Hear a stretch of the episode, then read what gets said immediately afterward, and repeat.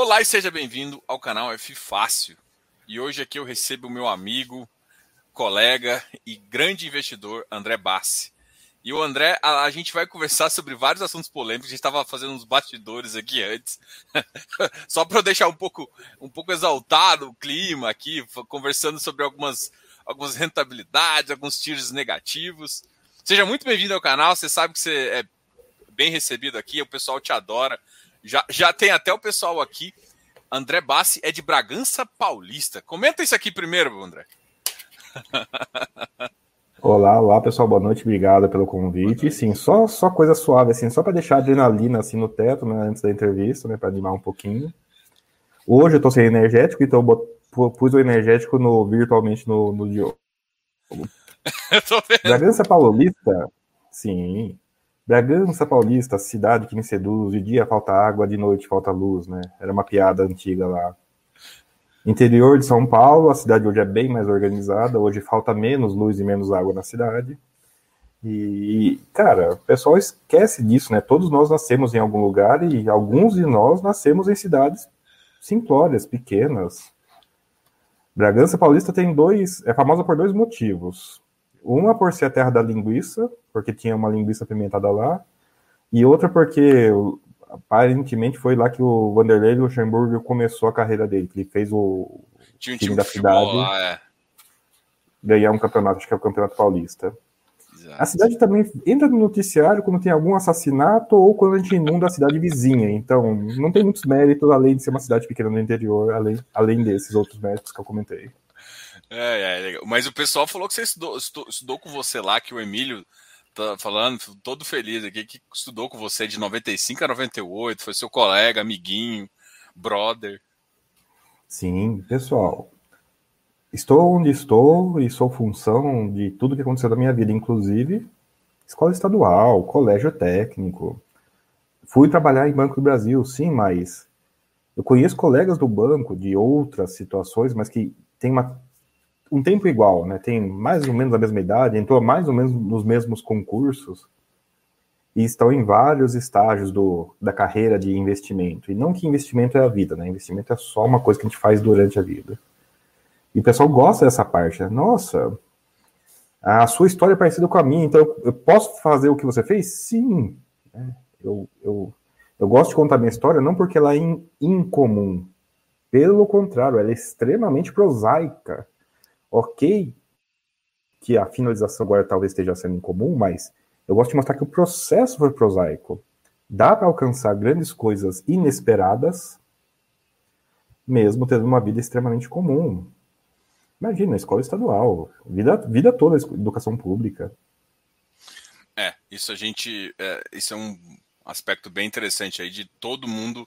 Esse mercado consegue abrir para que todo mundo seja um investidor aí, basta ter vontade e, é claro, né, tem que fazer uma reserva de capital aí para se investir e se e colocar um, um dinheiro aí. Bom, vamos começar um assunto bem fácil. Eu acho que eu quero começar bem tranquilo, né? Falar desse, assim, essas inúmeras emissões de papel. Eu vou jogar já duas bombas, assim, né? A primeira, essa, um monte de emissão, saiu agora o Vigip pedindo autorização para fazer o último, né? Habitat também saiu também.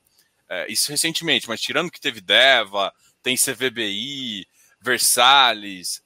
E assim, todo mundo olha e fala assim, mas parece que não tem motivo, não tem mais ágil, e, e a inflação tá alta, mas eu, eu olho para os meus retornos e retorno de high grade tá igual de middle, que às vezes está um pouquinho só melhor que high yield. Me explica isso, André. É o de trás para frente. Se o retorno de middle tá igual de high, onde que você tem que estar? Tá? Primeira coisa. No middle. Então, quase todo o resto da discussão é inútil, concorda comigo? Em Concordo. princípio. Em princípio. A gente vai discutir coisas inúteis a partir de agora. Mas só para mostrar para vocês que as polêmicas às vezes são interessantemente inúteis. Porque, de novo, se retornos iguais, riscos diferentes, onde que você vai? Você vai menor onde... risco no menor risco. Fim da discussão. Mas tudo bem, vamos, vamos para a polêmica, então. Ah. E, e, e, tudo isso é garantido assim? por quê? Pela missão, né? Essa emissão que ah. gera uma ineficiência de caixa. Sim, mas você falou, ah, não tem ágil. Pausa. Onde está escrito que é o ágil que causa a emissão? Eu sei que é o que nós estamos acostumados a ver, mas em lugar nenhum do mundo isso é pré-requisito de emissão. É justificativa de emissão, mas não requisito de emissão. Cara, eu sou minoritário nessa questão, então você pode ficar indignado à vontade, inclusive comigo. Pessoa física adora comprar caro. Quanto mais caro, mais compra. Por quê? Quando está subindo, né? as pessoas gostam de comprar o que está subindo. E quando está subindo, tá cada vez mais caro. Beleza? Olha só.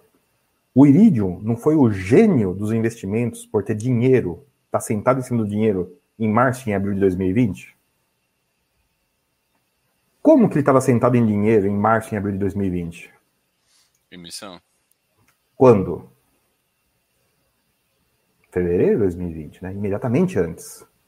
Ele foi o gênio por ter dinheiro quando ninguém teve. Essas emissões agora tá piorando, o juros está abrindo, tá ficando difícil. O pessoal tá raspando janela, cara. O pessoal tá raspando janela.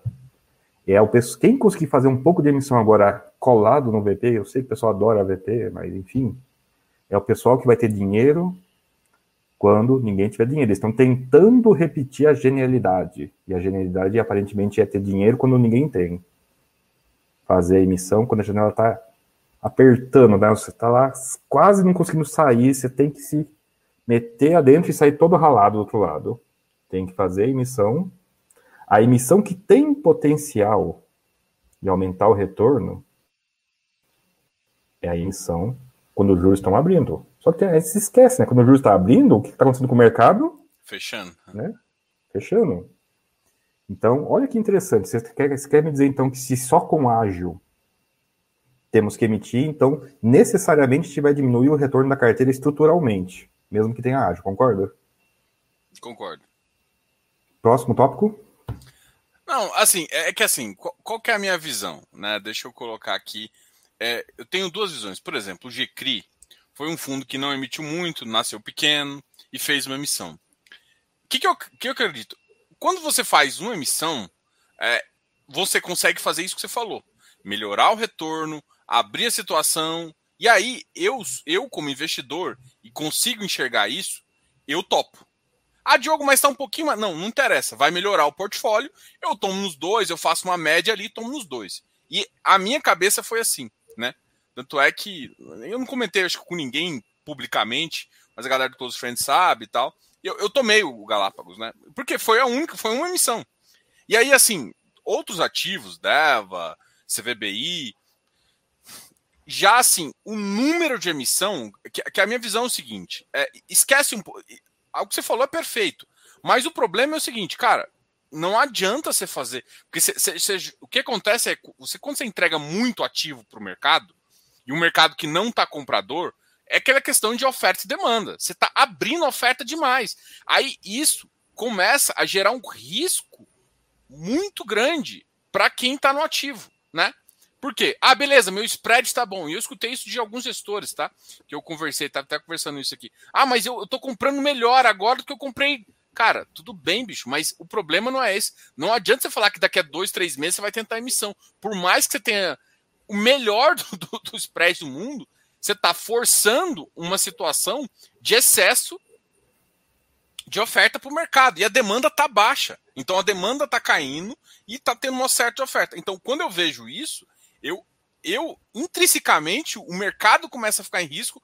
E aí não esquece o mercado de FI como um todo, mas pensando no ativo em si. Então, essa é a minha visão, entendeu? Tipo assim, eu não sou incomodado com emissão nesse ponto, porque eu acho que essa discussão é isso que você falou. Cara, você, você tem que olhar, às vezes, para frente. Eu, é minha visão. Mas, cara, Sim. duas, três, quatro seguidas no mesmo ano, num ano que não gerou tanta escassez, um ano onde a gente teve é, certos problemas intrínsecos, né? Até a própria questão de, de, de tributação ali que gerou uma, um receio grande no mercado. Então a gente teve alguns problemas ali que, que para mim complicou um pouquinho, né? Não, não, sei se você tem essa mesma visão, mas eu, eu critico mais essa questão desse toda hora tentar fazer isso. Três coisas na sequência.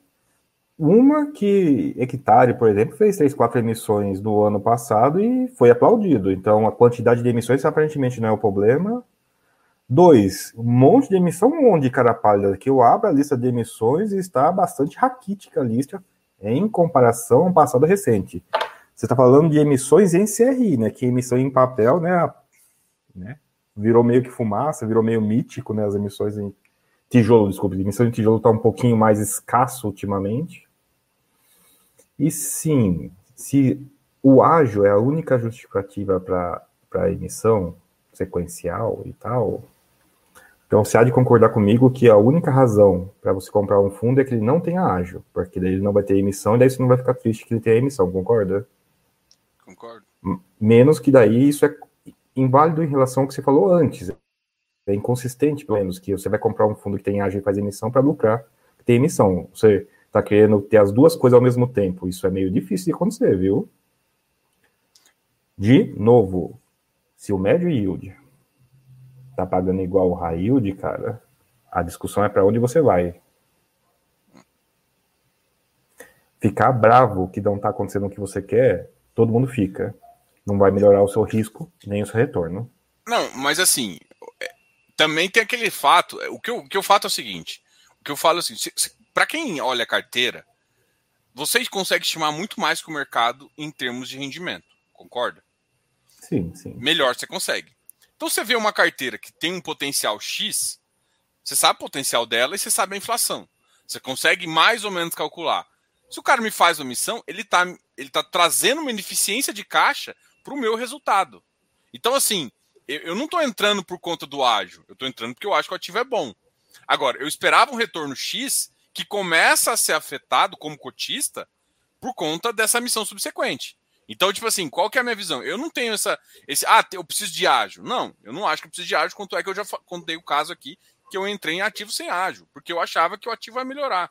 Agora, é, o ágil, ele ajuda para mascarar algumas besteiras, assim, de algumas coisas. Beleza. Não tem mais isso, não tem um ágil. Então, qual que é a minha questão? Eu olho para a carteira, eu olho para segurança e tudo mais. Aí eu comparo duas carteiras. Uma eu sei que ainda não está full. Por quê? Porque acabou de ser de uma missão. Agora ele vai ficar full, então agora o potencial dela, ainda mais com a inflação, eu olho a curva, eu consigo projetar umas coisas bem legais. Aí o que acontece? Vem uma segunda emissão, que não está no meu projeto.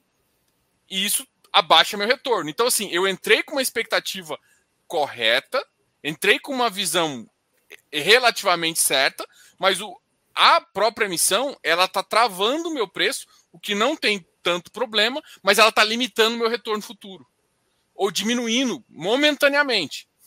O futuro e o presente, não é só o futuro, o presente é o mais imediato, inclusive. Isso. Então, ó, já vou te dar uma sugestão maravilhosa para você. Todas as previsões agora inclua emissões sequenciais. Agora, a segunda sugestão. Isso não é novidade, porque muitos dos fundos estão fazendo emissão sequencial agora. Já Quando é fundo antigo, era fundo que está fazendo emissão sequencial antes, ou é fundo novo que começou nascendo fazendo emissão sequencial. Então, não dá mais para projetar, nem querer, que seja um fundo que não faça emissão na sua projeção, porque na projeção tem emissão sequencial, porque esse é o cenário base. Só pode, só pode fazer na projeção considerando que vai ter emissões sequenciais. É claro que daí você tem que acertar tamanho, um pouco, juros, um pouco, mas faz parte da, da projeção isso e passo necessário. Não mais fazer análise não supondo, dessupondo a emissão. Tem que fazer análise supondo a emissão. Não ser mais pego de surpresa, não ser mais entristecido por essa questão. Até por, até por uma razão, olha que legal interessante. Já que a emissão é ruim, no geral, nessa discussão, você faz o cenário que inclui o fator ruim, se ele não acontecer, melhor ainda. Mas se acontecer, você já está incluso no seu cenário. O que você acha dessa proposta? Não, assim, passando bem honesto, a maioria das coisas a gente consegue. Eu consigo eu tinha a expectativa de que ia acontecer, mas às vezes acontece numa, numa frequência acima de uma expectativa que eu acho que é normal. Por que, que eu. Qual que seria meu balizador? Né? O balizador tem que ser o mercado. Então, não que você não vá fazer, mas o balizador tem que ser o mercado.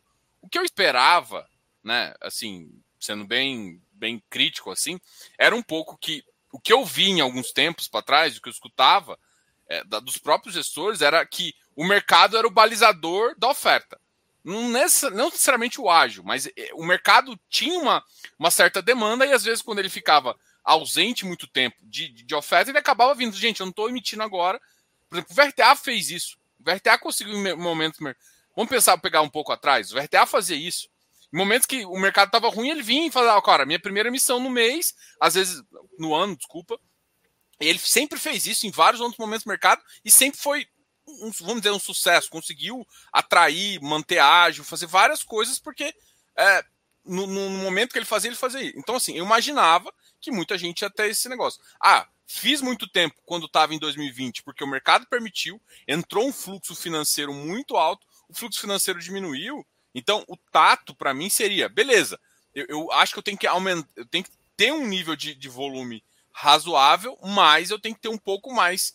Eu vou usar uma palavra aqui que, eu, que tem que tomar cuidado para não ser maldade, mas bom senso, né? O bom senso do cara. Então, assim, eu, eu é que assim, no meu pior cenário, tá acontecendo que realmente eu projetei. Só que, por exemplo, pô, às vezes você tem dois cenários, né? Você tem um cenário mais um médio otimista e um pessimista. Pô, eu não quero que Pô, eu tô projetando, tem três meses que tá só acontecendo pessimista. Por quê? Porque tá, toda hora o cara vem com uma nova missão. Para quem fica ali no mercado, eu não vejo problema, tá? Eu não tenho problema na minha carteira. Mas, por exemplo, quando você analisa como consultor, e aí você coloca, eu falo isso porque eu lido com clientes que, que têm certa expertise, tem que tomar uma entrada numa maior um pouco agora, e aí você, você projeta algumas coisas, pô, você está comprando um bom ativo. Só que você, você começa a ver assim, você tá comprando, às vezes você pega um middle para melhorar um pouco o rendimento da carteira dele com essa projeção e não consegue porque acabou aumentando o número de uma frequência maior. Para esse cara, ele nem tá vendo o que tá acontecendo. Mas, tipo, eu, como consultor, fico um, um pouco incomodado com, com isso que está acontecendo, entendeu? É essa a visão. Tipo, ah, não é que não é projetado, assim. Eu, eu consigo imaginar essa frequência. Eu, eu, só, tipo assim, eu só sabe, queria que não fosse verdade. É mais ou menos essa. É, eu sei que eu não posso querer uma coisa que o mercado faz, porque assim, o mercado vai dizer que você vai tomar ou não, né? Mas eu acho que, tipo, o pessoal não tá olhando ainda essas, essas questões de, de, de, de inflação, ainda gerar uma. O pessoal tá vendo um real, um e dez, e não tá enxergando que cara podia pagar muito mais. E que tem ativos, inclusive alguns high grades bem ali, que estão pagando mais porque só porque ele toma uma eficiência de, de caixa maior, eficiência de ativos maiores, porque ele não tem tanto caixa de emissão. Ah, duas coisas rapidinho. Estou é, projetando todo mês e todo mês a projeção está pior. Você está falando de fundo imobiliário ou da crise hídrica? Porque meio que misturou um. Pareceu pra, no momento que você está falando de crise hídrica, porque só na crise hídrica é só assim, né? Você projeta e só vai para baixo. É, um, um, pouco, os fundos imobiliários também, assim. Fundo imobiliário de, de, de inflação, a inflação tá boa, ou seja, estava aumentando, mas aí de vez em quando vinha um resultado um pouquinho mais abaixo do que estava vindo, ou no limiar de baixo, por quê? Porque veio uma ineficiência de caixa, demorou um pouquinho mais para alocar, e aí o cara tá pagando o, o, tipo, o mínimo do mínimo que ele deveria pagar, não o máximo, assim, sabe? Sim. Ah, eu acho que o Habitat é um bom exemplo aí, né? Ele foi o mais ineficiente de caixa possível e era o, e era o que tinha menos emissão e mais ágil, né? Cruzou as duas, cruzou as três, na verdade, né? Sim, segura preço. Inclusive, essa é reclamação que eu vi lá em 2016. Por isso que talvez para mim não seja tão novidade, assim. É... Minto, 16 não, 2012. Lá em 2011, 2012, teve uma discussão muito parecida, e eu acho que a conclusão foi a mesma, inclusive, né? Emissão segura preço e emissão segura rendimento. Então, sim. E acho que você não vai ficar feliz em saber, vai piorar muito, viu? E vai piorar muito, e temo eu em tijolo. Em papel, pode ser que piore ou não, a gente já está começando ainda. Mas tijolo a gente já está vendo piorar isso aí, né? Não só a emissão dos shoppings, por exemplo, né? Sim, shopping, em escritório mesmo. Ah, tem galpão logístico, né? Acabamos, tava vendo ali com você o, o outro lá. Se é uma coisa que o mercado de fundo imobiliário não era, era grande. E quando ele não era grande, não tinha grande interessado nesse mercado. Agora tem. Então agora você vai ver o gestor que vai fazer o que você concorda e discorda muito mais do que você via antes. Por quê? Porque vai chegar né, um cara grande, que antes não chegava nesse cara, e fala assim, ó, tá aqui esse dinheiro na sua cara, aqui, ó, me dá a cota barato. E vai ter gestor que vai falar não, e vai ter gestor que vai falar sim. Daí agora a gente vai ver. E agora é o momento que a gente melhora a nossa carteira nesse quesito que é tão incomodante. Porque é agora que você começa a notar o gestor que fez o que você queria e fez o que você queria. Concordo com você, não dá para querer? Não dá para querer. E é a minha filosofia. Dá para alinhar. Esse é o momento do alinhar. Esse é o momento do estresse, o pessoal se foca no estresse e, e não no aprendizado. Vamos focar no aprendizado, que é o seguinte: esse é o momento de alinhar. O gestor faz e a gente é. fica sabendo. O gestor faz e às vezes comunica. E a gente acha que não, mas é nessa ordem que acontecem as coisas. Então, sim, a gente é o elo mais fraco. Mas a gente não precisa ser o elo mais estúpido. A gente não pode se comportar como estúpido, porque daí a gente vai ser os estúpidos da história. Não, a gente não pode fazer isso. Nós temos que ser as pessoas inteligentes, temos que ser as pessoas, ao menos com lembrança. E é nessa hora que eu digo para você: nós temos que lembrar. O gestor que desagradou, fez o que você não gostou, meu amigo. Papel, caneta, esse cara nunca mais. Pula fora. É o momento do alinhamento mesmo. O cara, onde passa boi, passa boiado. O cara fez uma vez, vai fazer de novo. Não adianta ficar bravo agora e ficar bravo depois. Tem que ficar bravo agora e acertar a carteira. Porque eu vou desmerecer. Quem ficar bravo agora e ficar bravo depois. A profissão do cara é ficar bravo e não, não ser inteligente. Vai. Não, nesse ponto aqui eu concordo bastante com você. Eu acho que alinhamento, eu acho que eu, sempre foquei, sempre pensei nisso também, sempre gosto de conversar com, com os times de gestão e tudo mais. É, mas assim, eu entendo, eu acho que você tem que acabar fazendo isso, mas você não acha que, por exemplo, um recado do mercado também, assim, não um recado tipo. Brave, não, não é essa, essa. A questão não é indignação, mas um recado dizendo que eu não estou tomando, ou seja, uma oferta de 300 milhões, você conseguir empurrar só 50, 100 milhões, isso não diz um pouco. Não faz o gestor repensar também, né? É, essa seria a minha visão. Se a oferta não é legal, então assim, eu sou um cara que gosta de privilegiar quando faz sentido para o fundo, eu acho que às vezes você tem que, mesmo com um spreadzinho diferente ou com um spread baixo, faz sentido às vezes tomar um, até no mesmo preço. até. Eu vou, vou concordar com você. Tanto é que fundo de tijolo está emitindo pouco ou quase nada. Agora eu vou, vou, eu quero pegar o que você falou e perguntar para você. Um gestor que põe uma oferta de 1 bilhão num fundo de CRI e ele é tomado em 38 minutos, qual a mensagem que o mercado está passando para esse cara? Quero comprar. Que ideia? É, eu tô vendo, eu vi, eu vi as notícias. Emissão desses fundos de papel que estão saindo. Estão saindo. Qual a mensagem que os gestores estão recebendo? Não importa. Eu sei que está bravo, eu sei que está todo mundo reclamando. É, a, a, emissão que é alocada 100% é o sinal para o gestor. Ó, continue. Concorda? Então, as emissões que der 100%, você vai dizer para mim: olha, esse cara captou tudo, ele vai fazer essa emissão de novo. Mas vamos, vamos lá, né? Eu, eu, acompanho, eu acompanho, por exemplo, os yields e os middles bastante, né? Vamos lá. O CVBI, o CVBI teve uma oferta no começo. A primeira oferta do CVBI foi muito boa. A segunda já tomou nem tudo. E por que essa terceira? É, foi, foi essa, essa um dos pontos. Aí vamos lá, pegar o hectare que sempre manteve um ágio bem importante veio com ágil, veio com ágil. No último, tomou 100% na, na, na, na agulha do parelho do final ali, né? A, a montante adicional veio 98%. A primeira vez que foi tanto a coisa. Então, assim, o recado tá assim, olha, a, as pessoas estão muito alinhadas com, com ágil. O REC, por exemplo, é um cara que estava com ágilzinho e conseguiu. Pode ser que ele consiga até emitir agora, né? Mas você vê outros, é, o DEFA talvez até consiga também com esses 2% para muita gente que não faz conta, às vezes vende no secundário 102 para comprar 100, esquece que tem coisas no meio aí, imposto para pagar que não faz sentido. Mas beleza, tem, pode ser que consiga tomar um pouquinho, né? Mas pô, o CVBI agora, ele, ele emitiu a primeira 103,7, o segundo a 103. Ah, mas o VP tá no mesmo. Pera aí, o cara tá com um preço ali. Então, assim, é, eu, eu, eu consigo entender, assim, mas é que, assim, o mercado deu uma piorada. Então, assim, o mercado veio piorando e, e, e o, que eu, o que eu fico assim, não é tipo, ah, fico nervoso. Não é porque o cara vai tentar. É, o gestor tem que tentar, ele acha que é bom. E eu escutei de vários gestores bons que eu continuo gostando, não é por conta de eu achar que não teria que ter emissão, que eu não vou sair do fundo, a não ser que faça alguma coisa que prejudica, mas eu não vejo isso ainda, entendeu? Mas assim, é, o cara tá ali no papel dele. Ele fala que a carteira é boa agora, o spread está legal para você tomar crédito, porque tá muita, muita.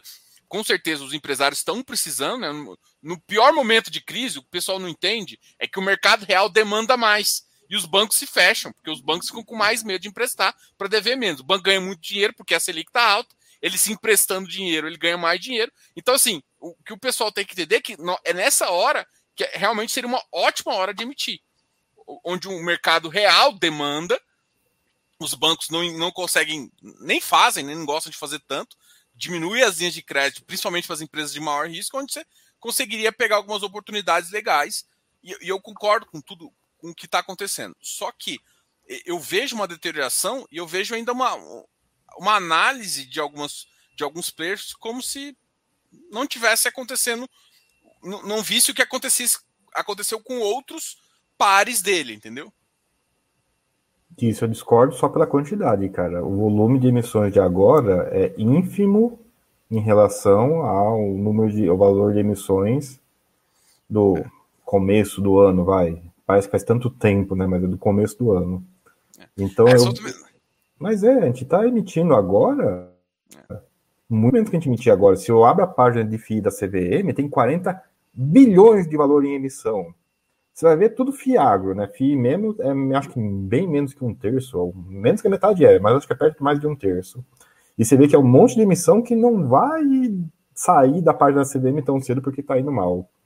Ou seja, eu, eu acho que sim, o mercado está meio fechado. Esse recado que você está falando que os caras estão para receber, eu acho que eles já receberam. Tanto é que tem um monte de emissão falhando. E aí tem uma coisa que eu acho que preciso entrar com você para discutir isso.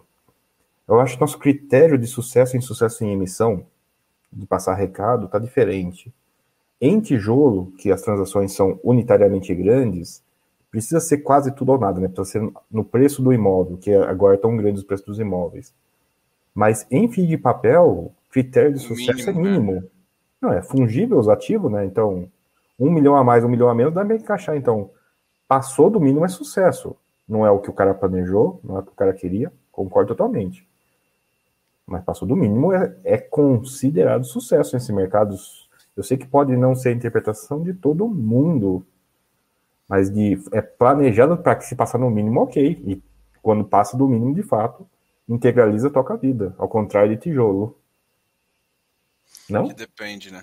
Não, concordo, concordo. E se você for pensar assim, bem friamente, os caras que ainda estão tentando fazer missão são caras referência nas suas áreas, né? Por exemplo, você vê tanto é que o VGHF é um que tá bom estranho, porque teve gente levando ele há dois dias atrás a 11 aí. Então tem mercado tomador de alguns fundos aí, entendeu? Então, assim, eu concordo com você. Eu acho que é o recado tá sendo dado, mas pro cara realmente desanimar, tem que ser uma oferta que não vai para frente da forma como que ele quer. É. Eu vou apelar para a lei de Sturgeon. Você conhece a lei de Sturgeon? Não. Depois procura na Wikipedia, você, todo mundo que estiver assistindo a gente, que não conhecia a lei de Sturgeon, a versão moderna pelo menos, né, que, eu, que é o seguinte, 90% de tudo é lixo, uma tradução mais ou menos livre. Literatura, conversa, relacionamento, ações, fundo imobiliário, lei de Sturgeon. Eu acho que esse acho que está faltando nessa discussão, talvez. 90% de tudo é lixo. É nosso trabalho de tudo, em tudo, inclusive, tá? Então, a não ser que a gente queira conviver com 90% de lixo em tudo na nossa vida, a gente tem que fazer um pouquinho a distinção do que é o que não é.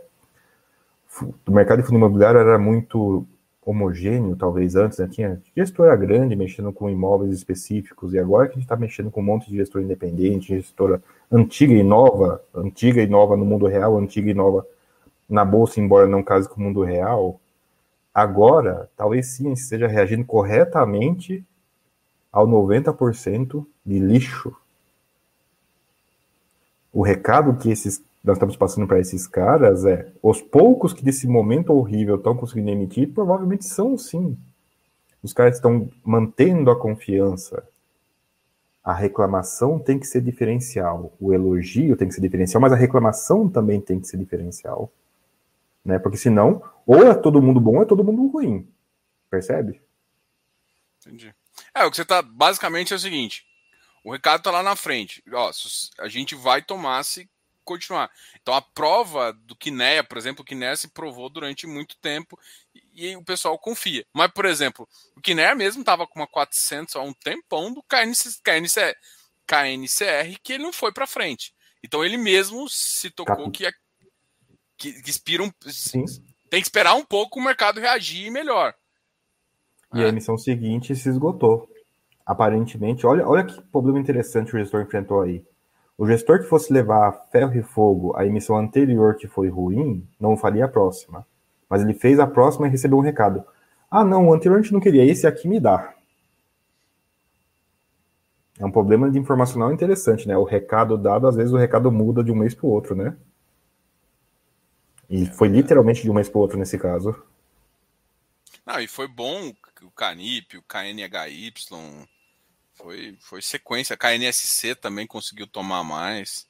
E o KNSC é a estrutura levemente diferente, né? Tem o KNRI, que é tijolo, tem o KNHY, né, que puxa para o yield, só o SC que tem estrutura igual, só com, com capilaridade diferente, e tem o de CDI lá, que eu nem lembro o ticker, ele de fato eu não lembro o ticker, agora eu estava tentando lembrar o ticker, ele é tão... KNCR. Tão... KNCR e também teve captou, mas não captou tão fácil assim não. Esse não foi em 38 minutos. Então, talvez sim o gestor esteja recebendo recado, ó, eu consigo captar todos, alguns mais e alguns menos. Ainda assim eu consigo captar em todos. Percebe? Mas, é, eles fazem menos emissão. Ah, tem isso também. Tem que ver aqui que eles. Ah, quando, não, volta aí. Quando é que Kiné não está emitindo? Me diz o mês que ele não emitiu, que ele não estava com emissão aberta. Ele emitiu um depois. Ele, ele Canip começou, tomou bastante. KNHY, KNSC, depois voltou, tá voltando agora com Canip. Cara, eu tava mapeando isso, cara. Começou, acho que em meio de 2018 para cá, não teve um mês que, que ele não tivesse em emissão. Um mês. Um dia, não é um mês, um dia que ele não tivesse com uma janela de emissão aberta ou em liquidação. O que, que você fala para um gestor? Ah, o gestor, a janela está fechada, ele está emitindo há quatro anos sem parar. Você, o gestor vai acreditar em você vai rir de você? Vai rir, porque pelo amor de Deus, você está conseguindo ainda. Sim. Então, eu, por isso que eu falo ficar bravo. Eu, ficar bravo é legítimo. Só quero saber se faz, se faz alguma diferença na vida da outra pessoa. Ó, teve uma pergunta aqui de, de cafezinho, deixa eu botar aqui no, Deixa eu chamar ela aqui. o Vladimir aqui querendo. Boa noite, André. Como você seleciona fundos de desenvolvimento prazo determinado? Como do meu. É... Cara, a métrica simples é gerencial. Você tem que saber quanto o fundo de prazo, não importa se é desenvolvimento não, o fundo de prazo ele tem um valor, um número, quanto que ele vai pagar. Compre abaixo, você terá lucro, compre acima, você terá prejuízo. Então esse número é o número mais importante possível quanto que esse fundo vai, vai pagar. Ah, ficou tudo errado. Quanto que esse fundo vai pagar de hoje até o dia que ele morre? É o número mais importante de todos. E você faz isso com o Project Finance. Tem que descobrir quanto que esse fundo vai render via informação pública. Ou, o que é muito mais simples, alguns gestores fazem isso para você e publicam no relatório e não é o valor patrimonial. Pessoal erra muito isso. O contador segue a regra do contador. O gestor segue uma regra que é mais perto do investidor. Então, quando tem informação gerencial, esses fundos de prazo e esses fundos de desenvolvimento, geralmente é, é melhor olhar para o dado do gestor, que só existe no PDF, não existe em lugar nenhum. Então, a resposta é Project Finance. Ou pega, não é o PVP, é o P sobre GER, é o P sobre o gerencial. É uma métrica bastante incomum, reconheço, mas fundo de prazo é incomum de qualquer maneira. É, o, o, que, o que, por exemplo, normalmente eu faço, né? É, até no curso, eu publiquei um vídeo sobre isso essa semana, no, no curso que eu estava dando. O é, que, que, eu, que, que eu fiz? Eu calculei desde o IPO, né? É, nas métricas que eles falam. Por exemplo, a métrica não é, é IPCA, é INCC. Aí eu usei INCC, a aplicação de INCC, aí eu fiz três estimativas, né? INCC mais 6, que seria um mínimo que eu acredito que, que, o, que o ativo pode dar, mas pode até dar menos, mas eu, eu veria. INCC mais 8 e INCC mais 12, que eu acho que é a métrica máxima ali que ele deve chegar. E aí eu peguei isso, joguei até o final, descontei, vou descontando 2% a cada, porque tem uma ineficiência de taxa de administração que vai comendo minha TIR, e jogo lá no final. É claro que eu não projeto, pelo menos eu não projeto o a tentar distribuir igualzinho os caras vão fazer, porque eu não sei. Aí eu jogo como se fosse tudo no final. Acaba que dá uma tier semelhante, mas, o mas para você o resultado é, é, um pouco pior. Mas aí você pega essa tier, considerando isso, aí o que, que eu faço? Eu pego o gerencial do nosso. Até vou até falar de um fundo aqui, tá? Não é para querer vender nada, não, é só para mostrar a ideia. Eu pego o meu gerencial que o, que o RBIR, por exemplo, residencial 4, que foi um que eu olho. Eu pego o residencial 4, Comparo ali, ó, ele está mais perto de NCC mais 6, NCC mais 8, NCC mais 12. Coloco ali e aí eu vejo, cara, tem um desconto entre o gerencial e o preço do mercado. Se eu fa... Aí eu faço a conta, eu olho a tiro e falo assim: não, mas não dá para acreditar, esse, esse fundo está nesse preço. E cada mês que passa, a tira aumenta, né? Porque por mais que o resultado final seja o fixo, o preço está de lado. Ou seja, o, tira, o, o preço está de lado. Então, quem está comprando barato agora, comp, quem comprou barato antes, assim, numa, num preço antigo, está cada vez melhorando a tira, assim. Então, é absurdamente isso. Então, para esse tipo de fundo, de prazo determinado, você tem que, primeiro, só vai conseguir investir nessa primeira fase, que é os dois primeiros anos que é a fase de investimento, e ali é que os, os gestores não consideram, mas eu considero tem uma fase no meio, que é dos dois depois de investimento, até mais ou menos um ano e meio, que é uma fase que chama de maturação dos seus projetos. Essa fase de maturação dos projetos, normalmente, ou você tem yield, ou você não tem rendimento, ou você tem rendimento muito baixo. Só que quando começa a vir as pancadas, por exemplo, você tem uma cota base 100, vem uns 8, esse, essa hora o mercado fica doido, fica louco. E quando ele fica louco, é hora, às vezes até você sair uma parcial ali, porque o, tem ativo que vale até um, um patrimônio uma vez. Às vezes eu já vi coisas duas vezes gerencial, assim, um absurdo louco que estava acontecendo no mercado. Cara, 20 vezes o VP e 20 vezes o gerencial aconteceu ano passado. Não é tão história tão maluca assim, não. Notar duas coisas, cara. Notar duas coisas. Eu estava olhando no relógio aqui para ver quanto tempo você gastou descrevendo o que você fez para analisar um fundo. Foi um esforço fenomenal, recompensado. Por que recompensado? Compara com DEMAC. DEMAC, o último dia de negociação é amanhã. Minha corretora não me deixou ficar vendendo em DEMAC. Minha raiva, mas tudo bem. Você abre fórum DEMAC. DEMAC negociando 11, 12 reais, nem sei. Amanhã é o último dia, anunciado. Você abre o fórum e a primeira pergunta do fórum é qual que é o valor? Ele vai parar de negociar, né, tal dia. Qual que é o valor que a gente vai receber? E essa pergunta não tem resposta. Cara, a, a mensagem de baixo, dentro da mensagem de baixo tem a resposta, mas o cara talvez não tenha clicado ou não. Na minha cabeça, o cara perguntou e ele não teve resposta, então a resposta não existe. Tá negociando a 11, 12 reais de DEMAC, vai resgatar 5, 6 reais. Simples conta de pegar o caixa e dividir pelo número de cotas. Simples conta de pegar o caixa e dividir pelo número de cotas. A gente faz isso o quê? Em 14 segundos se o site da, da B3 estiver no ar, até menos se ele estiver rápido, mas não é muito comum. Compara com o esforço que você descreveu. Esse fundo negociou quanto hoje? Pessoal, pesquisa aí para mim quanto ele negociou hoje. Um bando de gente comprou essa desgraça desse fundo hoje, nesse preço de hoje. 12. 12. Vê quantas cotas foi, para a gente fazer uma conta rápida aqui. Quanto dinheiro foi perdido só hoje nesse fundo por cara não se dá o trabalho, trabalho de olhar o fato relevante, olhar o caixa do fundo. E são assuntos avançados. Eu não estou dizendo que isso aqui é fácil de fazer, que isso deveria ser necessário fazer. Ok, não deveria. Mas nós temos experiência para saber que não deveria ser em fundo contínuo. Só que esse não é um fundo contínuo. Nós temos longo histórico de fundos não contínuos, fundos com descontinuidades, fundos de prazo, particularmente prazo e mais desenvolvimento, que acontece esse tipo de coisa. Então, qual o preço que ele negociou? Qual o preço médio dele hoje e qual a quantidade dele de hoje? Vamos fazer uma conta aqui rápida. Vamos nós gastar tempo para descobrir quanto que é um valor provável, vamos ver quanto que foi perdido de dinheiro hoje. Tá, deixa, deixa só tá abrindo aqui meu, meu home broker aqui, aqui para pegar. A média dele hoje foi mais ou menos 12,35, tá? Hum. Quantas cotas? É isso que eu tô vendo. Ô, Fórum, participa dessa discussão, é muito divertida essa discussão. Vamos falar de quanto é, dinheiro foi perdido hoje. Se alguém tiver um aplicativo mais rápido aí. Aqui, abaixo aqui, é? Demac. Eu não vou abrir aqui porque senão minha internet vai travar. Minha internet. Não, não, eu estou usando, eu tô usando o desktop aqui. Se eu, se eu meter processador no navegador, eu vou travar. Então, infelizmente, eu não consigo fazer com vocês o exercício. Talvez consiga mexer com o site da B3, se eles ajudarem. Achei aqui, achei.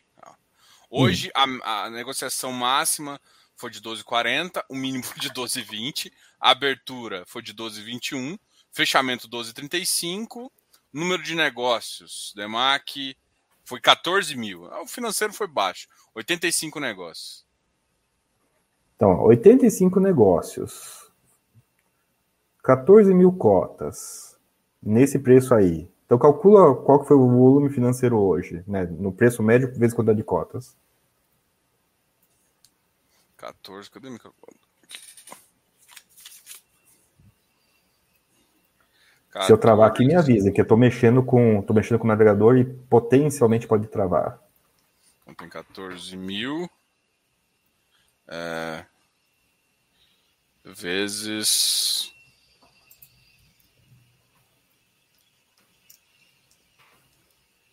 Cento e cinquenta mil. Cento e cinquenta mil. 70 mil Essa perdido. conta, pessoal. Não, sim, por, por aí, né? Então, o fundo tinha, tinha, não tem, cara. Como ele pagou um rendimento lá para cá, eu teria que parar para ver se ele pagou esse rendimento, não. O fundo tinha de caixa 1 milhão e 400 arredondando sobre 156.108 cotas. Então, 1 e 400, 1, 2, 3, divide por 156.108. Nós estamos falando de 8,90, só que eu não sei se esse 8,90 inclui ou não o último rendimento, que foi 2 e 2 e uh, 96. Então, potencialmente tem que tirar 2,96 dessa conta. Negociado hoje a quanto? 12 lá vai pedrada. Olha o esforço que nós tivemos aqui. Foi o quê? Dois ou três minutos. É, o esforço realizado de dois, três minutos, comparado com o esforço só descrito por cima, que o esforço real foi muito maior que você teve também de uns dois, três minutos, para calcular um fundo, para calcular outro fundo, e olha os retornos diferentes que essas pessoas estão tendo de quem calculou e de quem não calculou. É quem calculou. É só para voltar fica... na questão que. Sim, só para voltar na questão rápida do seguinte: 90% de tudo screwed. É lixo. Sim, é nós que temos que fazer a diferenciação. Triste, mas necessário. É, esse é um negócio muito, muito interessante, assim, porque às vezes eu escuto eu tenho uma filosofia, eu acho que o pessoal fica me perguntando às vezes de uns fundos que não tem relatório gerencial, não tem uma informação clara. Aí eu fico falando assim, aí eu falo, cara, não tem informação. Ah, não, mas e aí? Eu falei, cara, se não tem informação, cara, ele não quer que eu seja cotista. Então, tipo assim, eu que, que, que sei fazer conta, que olho pra caramba fundo, é difícil às vezes falar com. Oh, o cara é difícil falar com o gestor. Não tem relatório gerencial, ele tá vendendo para alguém. E não é para mim que ele tá vendendo o pessoal tem que entender que às vezes o pessoal usa, porque o fundo imobiliário ele tem uma vantagem tributária. Então, às vezes ele bota negociado lá na bolsa, todo mundo com 10% para não ter, não pagar imposto. Não estou falando para ninguém fazer isso, não. Não estou recomendando nada, mas eu estou falando que isso é legal fazer isso. Só que ele está querendo só que aquele grupinho ali ganhe dinheiro.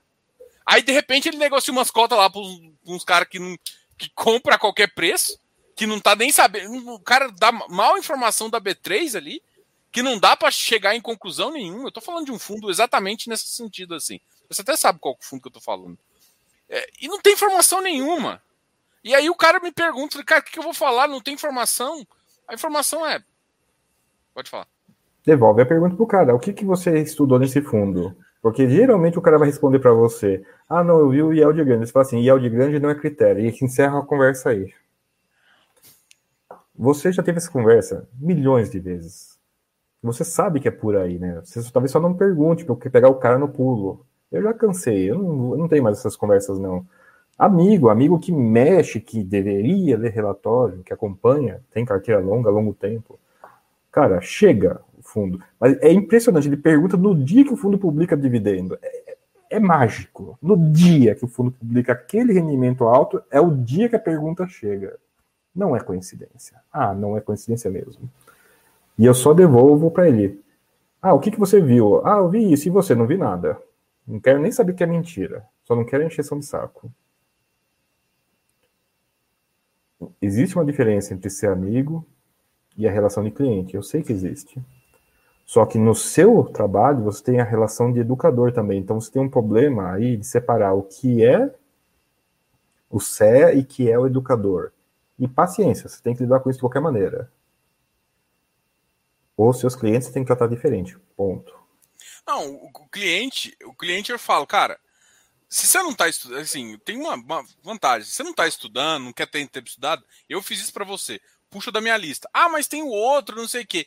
Cara, o outro, o problema todo é o seguinte: o outro pode ser. O ativo pode ser bom, não sei o quê. Mas olha só, eu, eu gosto de fazer um trabalho de diligência. O que é esse trabalho de diligência? Eu não quero só, eu quero ter acesso, por exemplo, tem com um gestor, eu tenho o WhatsApp do cara e falo assim: olha, e aí? Tem, tem, gestor. Ah, mas todo gestor tem que dar isso. Não, não tem. Às vezes o cara tá pouco me cagando. Eu sou pequenininho ele não tá me olhando para mim. Mas às vezes o cara se importa em responder um monte de gente. Esse cara que se importa é o cara que, tipo, ele tá me respondendo a minha dúvida. Eu posso debater com ele ali. Esse cara, ele, ele por mais, às vezes, ele tem que fazer uma cagada muito grande para eu chegar e ele não ser justificativa, porque as pessoas são humanas, elas vão errar. Agora, você tem que entender por que o que está acontecendo e se vai acontecer de novo. Se o cara conseguiu me, me, ficar tranquilo e um cara que eu só tenho que ler relatório, cara, eu, desculpa. Eu tendo a ficar com um cara que eu converso, que eu conheço, que daqui. Eu, igual, por exemplo, o pessoal da Hectare, né? O pessoal da Hectare, semana passada, eu reuni com ele, porque teve alguns boatos, até eu quero discutir isso aqui, mas mais pra frente. Cara, eu cheguei, eu cheguei pro André, que tá até numa, deve estar tá numa live ainda com o Baroni, com o Catroca, eu falei, André, eu quero conversar com você. Porque tá acontecendo isso, isso e isso, quero saber o que vocês estão pensando no fundo. Tô, porque assim, o fundo era para ser. Entendeu? Eu, eu tive a liberdade, o cara foi lá, me respondeu, falou que algumas coisas iam ser endereçadas, parece que eles vão emitir mais um relatório. Tem umas coisas que eles devem soltar agora na live do Baroni, mas eles devem, eles devem soltar um relatório agora para responder aquela questão da, do grupo GPK. Então, assim, tá todo mundo. Quem, quem conhece os caras sabe que eles estão falando isso. Então, por que, que você fala assim? É, por que, que eu ainda tenho confiança na Hectare? Porque é um cara que eu, além de conhecer um histórico de muita coisa, é uns caras que deram liberdade para tratar. Agora, tem um gestor, que eu não quero falar o nome, que é, porra, difícil. Por exemplo, eu, às vezes tem, eu falo assim, ah, o Credit Suisse, o Augusto é, cara, o cara mais simples, gente fina, e ele é, assim, dada a posição dele, ele é, é mais fácil aceitar. Tem uma, uma galera aí que pelo amor de Deus. Aí o cara me pergunta, mas esse ativo é bom? É bom, mas eu não consigo contato com os caras, então por que, que eu vou falar do ativo do cara se o cara não quer, me quer? Aí é assim, e não é só a minha base, né? A base não é só o meu dinheiro como Diogo Arantes, pessoa física, investidor, é o dos meus clientes, porque assim, se eu não consigo ter um diferencial de entender o que ele está pensando, alinhar, ah, mas tem um relatório. Então tá, você quer que eu leia o relatório? Eu tenho um outro cara que conversa comigo que eu acho tão bom quanto, eu vou ficar com esse cara. É, essa é a minha, pelo menos é o meu critério é proximidade. Meu critério é proximidade. Eu acho que muita gente não, às vezes não entende isso. Não sei se é, você tem isso também. Seu critério é proximidade fora do relatório. O meu eu me satisfaço muitas vezes com o relatório, ok. Mas perceba que voltou naquela questão de que o cara que não se comunica com você, você pula fora. Eu acho que você misturou um pouquinho a questão aí do, nas partes do cliente do seguinte. Ah, e esse que está fora da lista? A resposta é: esse está fora da lista. Você não comenta. Se você der trela pro cara para comentar ativo fora da lista, o cara não tá fazendo uma pergunta sincera para você. Ele quer, eu tô com o botão de, eu tô com a ordem de compra aqui, só me dá o sim. Quase todas as perguntas se resumem a isso nesse momento. Então, não, cara. O cara perguntou, e esse fundo tá fora da lista? Não entra no mérito. A não ser que você esteja no humor de discutir, a não ser que você queira conversar com o cara, a não ser que o cara tenha dado mil provas anteriormente para você, que se, ele sequer parou de ver alguma coisa que não é o PVP e não é o yield. Mas eu, hoje eu não faço isso. Hoje eu assumo que a única coisa que o cara viu foi yield, nem PVP. E para mim a resposta é: ah, e esse fundo aí? Não sei. Se eu não sei. Não... E o que você acha? Eu acho que eu não sei. Minha vida, cara. E eu não tenho cliente, por isso eu posso fazer isso fácil. mais facilmente. Mas minha vida, cara, melhorou enormemente depois dessa atividade. É, eu, você, tem, você não pode recompensar a pergunta preguiçosa, muitas vezes. Tem que tomar cuidado com a pergunta preguiçosa. Porque ela te desgasta e, e você piora a vida do cara ainda respondendo a ela. É, isso é uma coisa complicada, né? Como, como consultor, eu não faço isso. Eu falo assim, gente, vamos ficar atento. O ativo, eu coloco o amarelinho pro cara, ó, isso aqui, quando der, vende. Um vermelhinho com esse aqui, cara, esse aqui eu acho que não tem solução mesmo, vende. Agora, como às vezes você falou, né? Às vezes eu não gosto de falar fluência, essas coisas assim, mas quando o grupo geral me, me pergunta sobre um ativo, eu, eu, eu faço duas coisas. Eu, quando eu não conheço, eu vou estudar ele. Por quê? Porque é importante eu conhecer mais. Né? E assim, tá cada vez o mercado crescendo mais e eu não vou conhecer tudo. Então eu aproveito esse momento para estudar. Só que eu sempre tento dar uma opinião. Eu não vou dar, vamos comprar. Não vou falar isso para você, porque primeiro que você não vai saber se ele tá na minha lista ou não tá. O que eu vou falar, eu vou falar os pontos que eu vejo positivo e os pontos que eu vejo negativo. Tem, tem alguns que eu, que eu, por exemplo, tem implicância, assim, que eu acho que eu nunca vi nada positivo. Por exemplo, tem, tem uma frase, alguém me perguntou uma vez do BCFF, eu fiz assim. É, vejo motivo, entendeu? Aí. Então tem fundo que, tipo, velho, eu já falei tantas vezes do que a ah, FOF, a gestão faz isso. Só que assim, tem um. Aí chega um ponto que eu também já, já, já assim, mas eu, eu sempre tento responder nessa questão também. Uma cuidado, coisa... mas aí eu vou pedir, tenha cuidado para ver se está melhorando a vida de quem se responde. De novo, cuidado com a pergunta preguiçosa. Eu sei que você tem que responder. De novo, você tem que conhecer lá, lá, lá, você aproveita para estudar lá, lá, lá. Mas hoje eu sou paranoico em responder. Eu realmente cutuco para saber se o cara, como o cara vai usar a informação. Porque, de novo, às vezes o cara tá só com o botãozinho de comprar lá. É, isso é, eu, nunca, eu nunca pensei nesse, nesse detalhe, assim. Eu sempre tentei. Olha, eu não falo de compra aqui, esse ativo é logístico, ele tem isso e isso de qualidade. Olha, problema dele, ó, ativos demais atípicos, com alguns contratos que estão acima do preço. Eu gosto de falar desses dois momentos, mas eu nunca pensei Perce... nesse, nesse. Perceba que é uma não resposta. Muito mais educada que a minha, mas continua sendo uma não resposta, né? Sim. Só é mais longa. Só é mais... Mas é, é, assim, a maioria das coisas que, que perguntam. Porque o problema é o seguinte: quando você fala assim, olha, é, igual eu devo comprar esse ativo ou esse? Pô, o lugar certo não é uma pergunta genérica. Mas assim, eu, eu quero tentar, ou pelo menos conduzir uma linha de raciocínio para a pessoa, né? Uma coisa que você falou aqui que me chamou a atenção, que aí eu queria entrar num detalhe, é, até para falar das, voltar também um pouquinho dessa das emissões. Você chegou, eu queria até achar um bolo de dinheiro, mas não tem aqui. um, um, vou pegar um bloquinho de notas aqui, meu bloquinho de notas. Vai, Você vai, falou vai. assim, ó, de, de, um bolo de dinheiro. Esse bolo de dinheiro aí é, é por exemplo, a entrada dos, dos fundos de pensões mais forte? Sim. Porque, assim, Já vou adiantar para você, é isso, sim. ah, eu achei que a gente ia discutir aqui um pouquinho. Então, porque assim, o que, o, o que os fundos de pensões sempre reclamaram é que estava caro, e óbvio que estava caro, e que não tinha liquidez. Agora o mercado está barato e ele pode ter liquidez tanto no secundário para vender, o que ele pode fazer isso, e, e ele está com liquidez. Ou seja, o, o cara está chegando para você e fala assim: ou oh, eu, eu entro com um bilhão aí, eu tenho um bilhão para investir em vocês. O que, que você faz? Ah, eu te dou desconto na entrada, ou seja, ele abaixa o VP para te dar desconto, fala para o cotista atual que é bom, porque é, é bom porque vai melhorar o portfólio futuro, mas está vendendo uma coisa para o cara mais barato que vendeu para você. Fala para o cotista atual se danar porque você não está me dando dinheiro e vou atender o cara que está me dando dinheiro. Pode ser uma interpretação. Pode. E eu não vou nem por aí. Eu vou no seguinte: eu que estou fora é melhor para mim? Eu que estou dentro é melhor para mim? E é assim, cara, é só essa pergunta. Não importa o porquê. Eu uso, eu uso essa frase em outras situações, né? não importa o porquê, importa o quê. Vai melhorar o fundo? Eu concordei com o que foi feito? Está, está alinhado continua alinhado? Não importa as razões, cara. Você, se o cara falar que é bom, perceba que foi inútil o cara falar que é bom. Você tem que avaliar que foi bom ou não.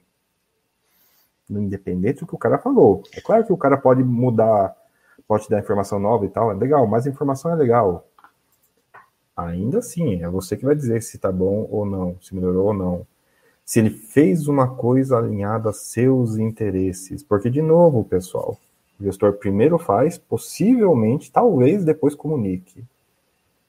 Mas não é absolutamente bom, absolutamente ruim. Pode ser que seja ótimo para quem está de fora e se exploda quem está dentro. O inverso também pode ser ótimo para quem está dentro e se exploda quem está fora. Lembra da tese de que é bom emitir acima do VP porque isso aumenta o VP? Isso é bom para quem? Isso é bom para o cotista anterior, que se exploda o novo. O novo está tá, o novo tá sendo diluído. Então só é bom para o anterior, mas o novo que está levando ferro. Eu escolho um lado e avalio por esse lado. De preferência consistentemente. Ficar pulando de posição não é muito interessante, não. Mas a resposta é sim, cara. Ó, oh, você falou. Liquidez e preço. O preço agora tá baixo, não tá? E eu, grande institucional, estou eu com a liquidez. Né? Juntou o que, eu, o que eu queria. Né? O preço baixo. E é, o seu o que... desejo de me entregar a cota. O que aconteceu que muita gente achou que os fundos de pensão ia vir no secundário levantando o preço mas o que eu, o que eu faço, sempre falei para todo mundo, gente, quem paga ágil é pessoa física. E, e secundário é institucional usa secundário para sair, não para montar posição. Nunca vi nenhum, nenhum institucional levantando a mão e falando assim, eu comprei. A não ser um FOF pequeno tudo mais, que monta em posição de secundário. Mas institucional, robusto mesmo, aquele cara que lida com 100 bi, mano, ele não vai entrar com com, com, com mercado, com dinheirinho no, no, secundário, não vai entrar, mas não vai entrar mesmo. Vou conversar com qualquer gestor de, de muito dinheiro, ele falou assim: hum, vai entrar nesse momento, né? Ele entra numa oferta, abaixo do preço, com o volume que ele quer, num preço que ele quer, que ele acha adequado, com desconto, com não sei o quê, e, vai, e vai fundo. Então, assim, é, não que o fundo de pensão não vai ser positivo para o mercado. Eu acho que ele vai aumentar a liquidez, vai, ele está dando uma grana no momento adequado. O mercado continuou crescendo, até com todas as dificuldades de 2021, é, com, com tudo, mas agora. Uh, tanto é que eu escutei alguém comentando que os, os, os, fundos de pensões queriam era mesmo que passasse essa, essa tributação de 15% para o mercado, que para eles ia baixar o preço, eles iam comprar mais barato, eles não têm que concorrer com as pessoas físicas que, que comprassem. Então, assim, é uma, uma das avaliações que estava fazendo aqui também. Não, são nossos amigos. Ah, bom para o mercado. Você falou, sim, eles são bons para o mercado. O mercado não é homogêneo. Não precisa ser bom para todo mundo. Percebe os vícios de linguagem que tornam-se vícios de análise? É. O que é bom para um não necessariamente é bom para todos. Não vale lá aquela cena famosa de Caverna do Dragão, tá? em mercado. Não vale. É sério, não vale. O destino de um não é, com, não é compartilhado por todos, tá? Quem ouviu a voz da Uni aí, desculpe, mas era necessário citar nesse momento. Eu vou gastar um tempinho na próxima, no próxima conversa para procurar uma frase que eu usei antigamente, para vocês verem como, o quão zen eu estou com isso, o quão zen eu estou com essa situação horrorosa que nós estamos descrevendo aqui, mas eu vou ter, eu quero achar as palavras para tentar localizar. É, André, eu só passo assim, assim, eu gosto de trocar uma ideia com você, que tipo assim, é, tem, uma, tem uma visão que eu tenho, mas às vezes no, no calor do momento a gente fica até preocupado, ou fica... E aí, aí a reflexão vem o seguinte, cara, o que que você... Eu só, eu só posso fazer, eu só posso me preocupar com o que eu, assim, teoricamente, né? Eu só posso me preocupar com o que eu tenho controle. O que que eu tenho controle? Compro vendo ou não faz nada. Dá para eu preocupar se o gestor vai emitir? Não, ele tem a discricionalidade para emitir. A única coisa que eu falei, às vezes, no calor do momento, que pode também ter irritado um pouco uma galera aí, foi que eu falei que no calor do momento eu prefiro fazer igual o Vigip. Me pediu permissão, eu tenho meu voto ali dizendo se eu quero ou não. Tá? Eu não nem vou falar meu voto aqui, mas enfim. É, então, assim, hoje em dia eu vejo um pouco positivo essa situação de eu ter o controle. Antes eu achava que era, pô, perder a oportunidade. Você vai atrasar um mês aí de assembleia, igual o Iridium. Mas hoje em dia eu já vejo com um recado dado. Quando a Assembleia aprova, significa que todo mundo está afim de tomar. Se a Assembleia não aprovar, significa que não toma. Então, hoje em dia, eu vejo a Assembleia, mesmo que seja um delay, como positivo. Então, eu revi todas as minhas visões em relação a. Ou seja, vai mudar o que eu votei no passado? Não, mas hoje em dia, a minha visão é essa. Não quero influenciar você, eu quero perguntar pro, pro André, assim, como que ele pensa. Mas a, visão que eu, que eu fico assim é que, assim, às vezes você se irrita com uma emissão, com uma coisa assim, mas o fato é, que, que você vai fazer, Diogo? E é isso que eu tô falando assim: você, investidor, tem que tomar cuidado. É. O que, que você vai pensar? O que, que você pode fazer? Você compra, vende ou não faz nada. Por exemplo, o cara fez isso uma vez e você não gostou, bota ele na lista de neutro ali. Por enquanto não fiz nada. Você, ele está consequentemente fazendo coisas que você não gosta ou que, que você acha que gera uma perda financeira de retorno presente e futuro, bota ele no list, tira ele do seu negócio, porque ele pode continuar fazendo isso e você vai ter um retorno abaixo da sua expectativa. E é isso. Você só consegue controlar aquilo que você faz.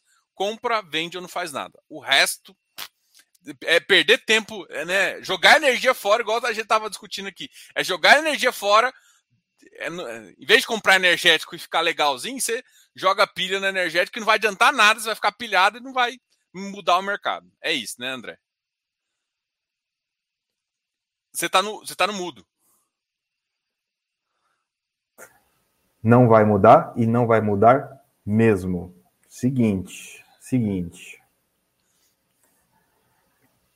Ai, ai. Cara, é que não tem uma maneira gentil de falar isso. Esse é o problema. Seja não cauteloso, seja pessoal Pode comentou gastar, gastar vela com defunto ruim. Eu concordo com a expressão. Só, só, o pessoal só esqueceu de falar o seguinte: para a bolsa, nós somos o defunto ruim. Nós, investidores, pessoa física. Para os institucionais, nós somos o defunto ruim. Vocês estão gastando vela com quem não vai gastar vela com vocês. Tá? Só, só, só detalhezinho. Eles ouvem a gente de vez em quando. A gente se tornou cada vez menos relevante conforme mais esse mercado cresceu. Para o bem ou para o mal, para a nossa felicidade ou para a nossa infelicidade. Antes, a lei de Sturgeon não valia, talvez porque o mercado era muito novo, agora ela vale. E vai continuar valendo. É muito mais fácil você melhorar sua carteira do que você melhorar o mercado. E acredite-me, eu vou fazer aquilo onde eu tenho a maior taxa de sucesso, que é melhorar minha carteira. Eu sei que comunicador, youtuber, influencer tem que se preocupar com o mercado. Azar de vocês. É isso. Seu azar, minha felicidade, que eu não sou e não quero ser. Mas isso não muda que, de novo, é mais fácil você mudar a carteira, a sua carteira dos seus clientes, do que mudar o mercado.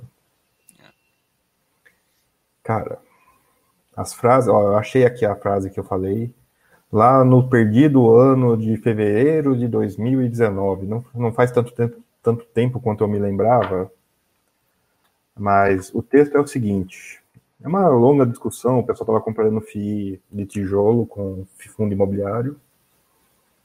E eu soltei essas palavras que estão mantidas até hoje. FII serve exatamente para dois tipos de pessoas apenas aqueles que não têm patrimônio suficiente para mexer nesse mercado diretamente e aqueles que têm patrimônio suficiente para abusar das primeiras. E eu complemento. E daí o truque, a estratégia de sobrevivência, é tentar ficar no meio dessa guerra, usar e abusar da diversificação para não levar um tiro fatal quando, e não se, acontecer de levar um tiro nesse mercado. 2019 eu já tinha isso na minha cabeça. Você acha que eu estou incomodado com o que está acontecendo hoje, meu amigo? Eu não vou ficar irritado como você. Porque eu já vi isso acontecer. Não é novidade nenhuma. Lamento que você esteja agitado com isso. Só vai até aí minha preocupação, só lamento. Eu sou, eu sou um pouco nervosinho, como dizem aí no mercado. Eu sou um pouco nervosinho. Mas assim, é, eu entendo também. Às vezes você, você fica. É, eu, eu, tento ser razoável, né? Mas infelizmente, às vezes eu fico um pouco chateado. Não é. Não quero, eu não quero que você foque em você. Tá todo mundo chateado. E não quero me excluir desse pessoal. Eu também fico chateado, tá, pessoal? Eu não tô acima da média, não. Eu tento não ficar. Eu tento. Esse é o mercado isso é um mercado de capitais, né? A gente se esquece disso. Aqui é uma concorrência de ideias e é uma concorrência de recursos. Você está tentando resolver um problema de concorrência fora da concorrência. Não é assim que se resolve um problema de concorrência. O problema de concorrência você resolve com concorrência. Não é o mercado que tem que ser de um jeito. É a sua carteira que tem que ser do melhor jeito.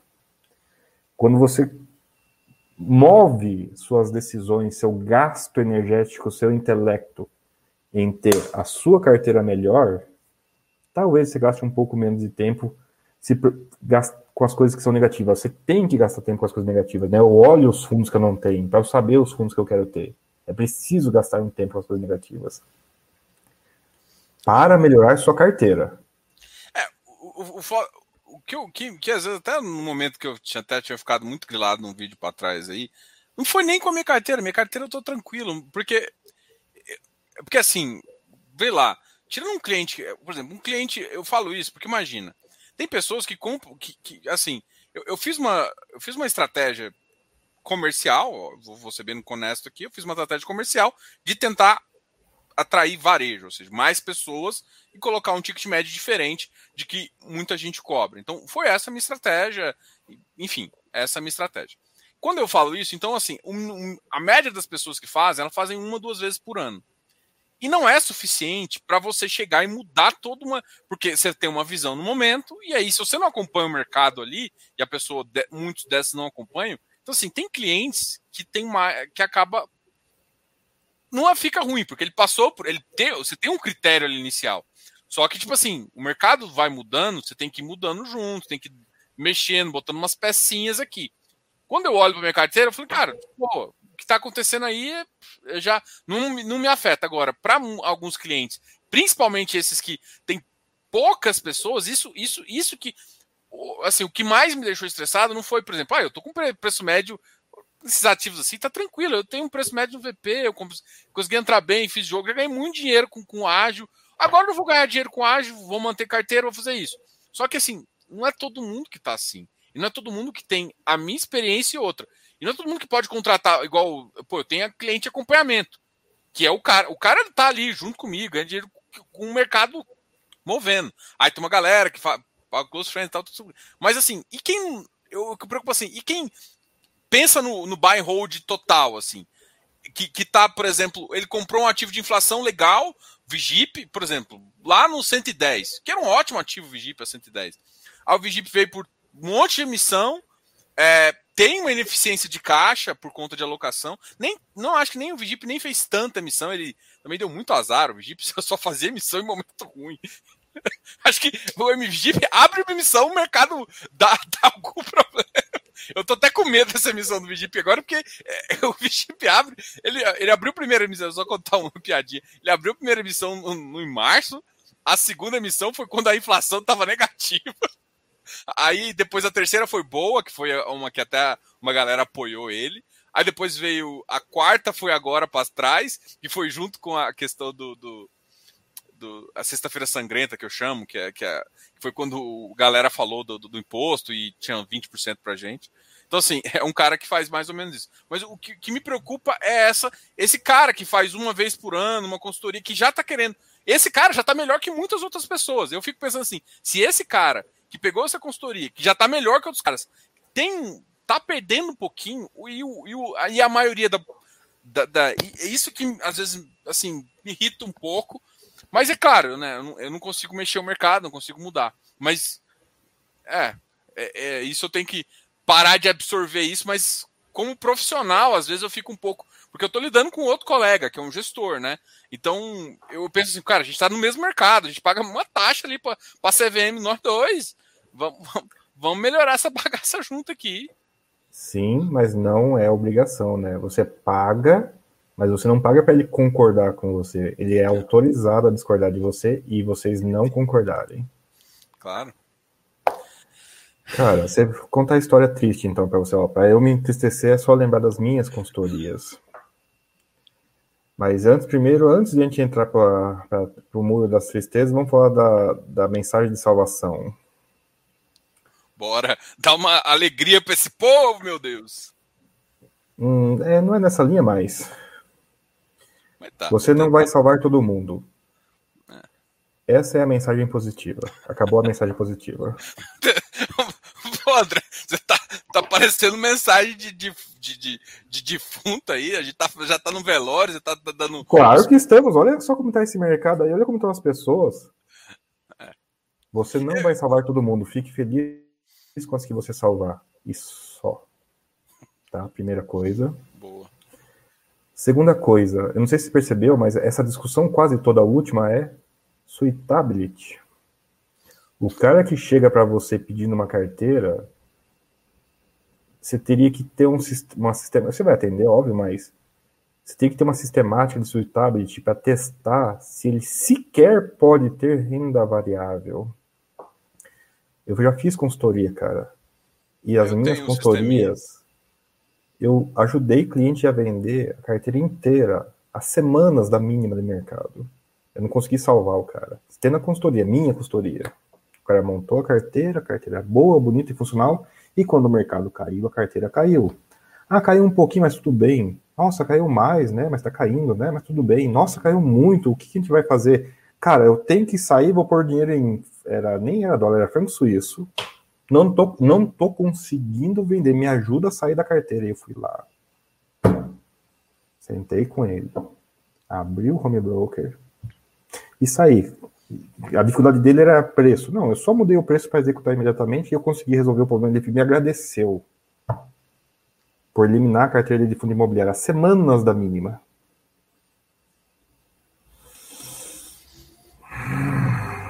Isso me, isso me assombra até hoje, tá? Até hoje. Porque o cara com consultoria não salvei. Então concordo com você. O cara sem consultoria talvez não seja, talvez seja muito pior.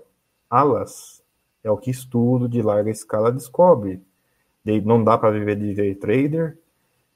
Tem as pessoas que mexem muito na carteira e acabam muito pior das pessoas que não mexeram quase nada na carteira. Então, o buy hold, aquele buy hold puro mesmo, ele ainda tem chance de sair melhor que a média, com ou sem consultoria, em relação ao cara que mexe muito. E aí eu vou insistir com, meu, com a minha triste história, com ou sem consultoria. A consultoria vai distorcer para melhor, feliz.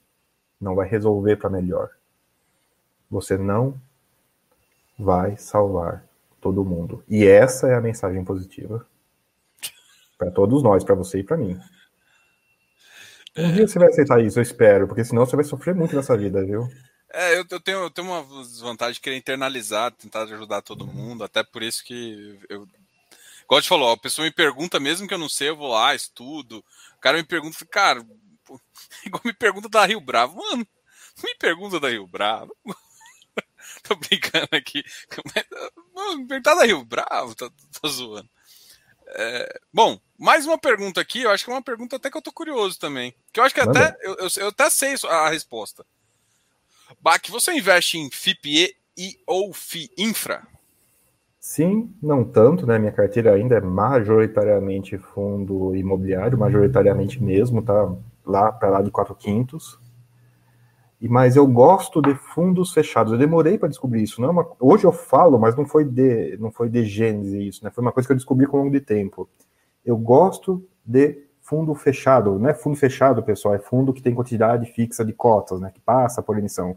Não é fundo que você aplica e resgata. Fundo que você aplica e resgata é fundo aberto. Não tem a ver com estar ou não na bolsa. Estar na bolsa geralmente significa fechado, porque não tem aplicação, não tem resgate. Mas voltando, desculpem a longa volta Eu gosto de fundos fechados. E eu me dou bem com fundos de prazo. E existem fundos de infra que são fechados, com ou sem prazo. A maioria hoje é sem prazo. Há um tempo atrás era o inverso, só tinha com prazo. E agora para sua felicidade, para te animar, Diogo, esses problemas, essas distorções para baixo e para cima que a gente vê em fundo de prazo imobiliário, acontecem as mesmíssimas coisas com fundos de prazo não imobiliários, fundos de infra. Antigamente mais, hoje menos, né? Porque é muito mais fundo contínuo. Então sim, eu invisto porque eu gosto de fundos fechados. Tem o FDIC, hoje chama FDIC, na época nem era FDIC, né? Mas era, já era incentivado. É. Mas eu acho que esse FDIC tá, tá transformando em, em FIINFRA, não é? Hum, não, BBVH não. Imagina, ah, não, BBVH. achei que você estava falando do Cadif. Não, Cadif é, não, Cadif é geração 3 já. Que BBVH, cara, sofreu 4 ou 5 regressão. Teve evento de recesso nele, cara. Imagina, você tá num. Vocês estão falando de FIP, cara, que não teve evento de recesso. Eu tô falando de FIP, FIP, né? Participação, teve dois eventos de regresso. Eu comprei no mercado rebaixado e saí no contábil duas vezes. Imagina a felicidade, cara. Tripliquei o dinheiro no fundo de infra. Imagina você triplicar o dinheiro no fundo de infra, isento. A desgraça é isenta ainda por si. Só, não, só, nas, só a estrutura maluca de prazo para fazer isso. Está rindo aí, mas, mas é verdade, cara. Não, eu, eu vejo que alguns momentos, alguns ativos agora, se for comparar com. Você consegue aí ter uma tira de. Agora não tá três, tá uns dois. Você consegue ter uma tira aí de dois, duas vezes aí, alguns fundos, alguns FIPS e esses. Cara, vou nem longe, tem fundo aí que.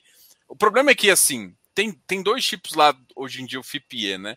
Tem um fundo mais de renda, né? Mesmo que seja trimestral, mas o foco é renda.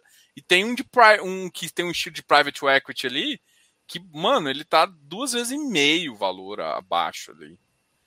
Até conversei com a galera aqui. Foi, foi bom, foi boa a conversa também. Que bom que foi bom, viu? Porque ele tem um histórico mais ou menos complicado, agora tá um pouquinho melhor, né? Listou, melhorou bastante. Cara, você vai ver esses fundos de infra, eles são incrivelmente dessa forma aonde? Brasil.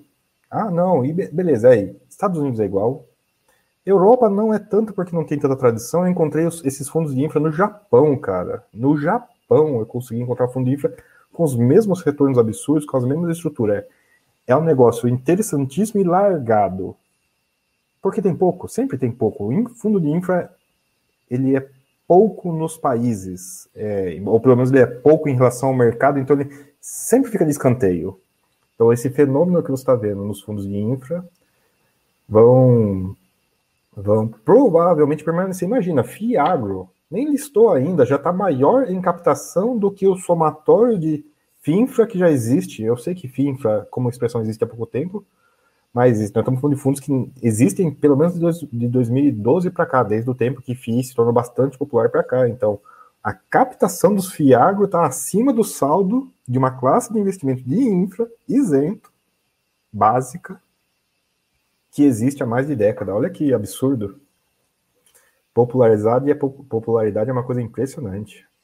É, e aí o pessoal não entende, assim, todo mundo tá me perguntando, ah, mas eu vou, devo participar. Cara, eu, é um setor que eu tô louco para entrar.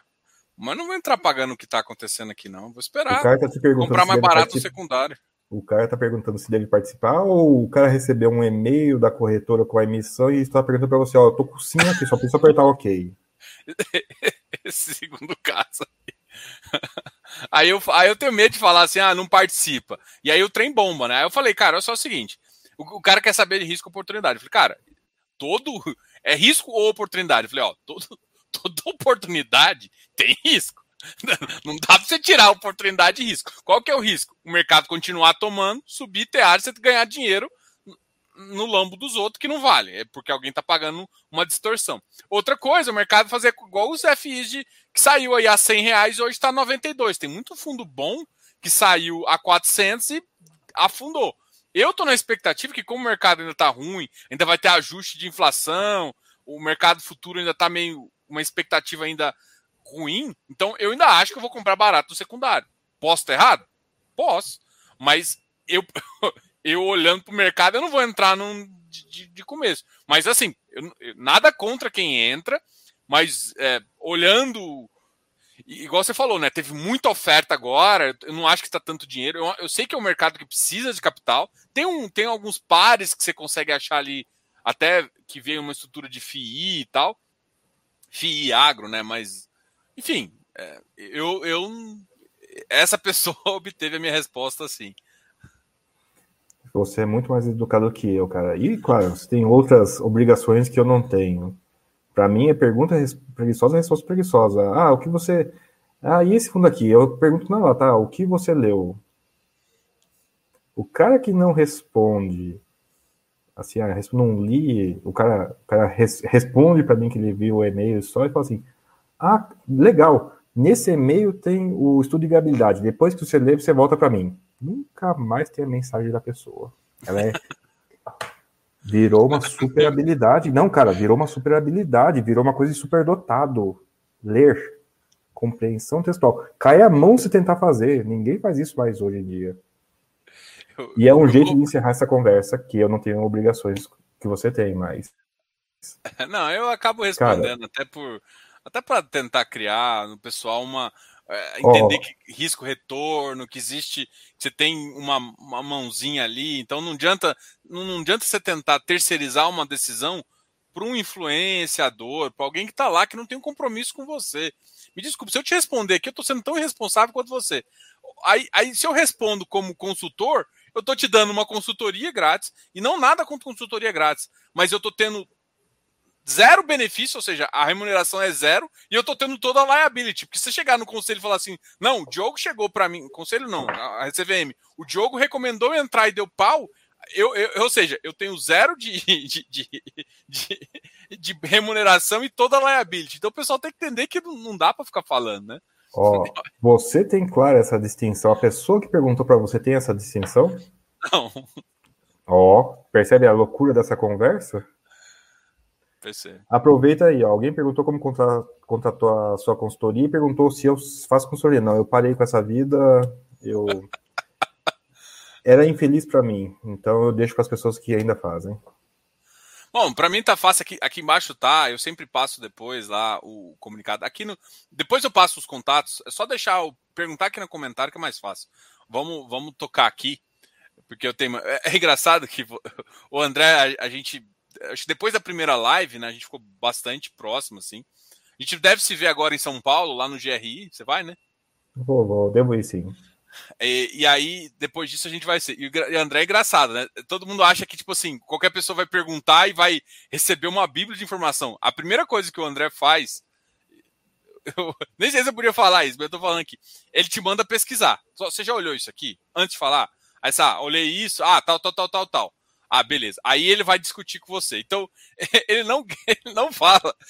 tipo, ele não vai te ensinar as coisas. Ele quer que tenha um ambiente onde vai ter uma troca de ideias. Não, é, é perfeito isso. Estou falando assim que para pessoas que não querem, porque eu vejo muita gente que tem uma preguiça. Eu não ia falar uma palavra aqui maldosa, mas preguiça intelectual.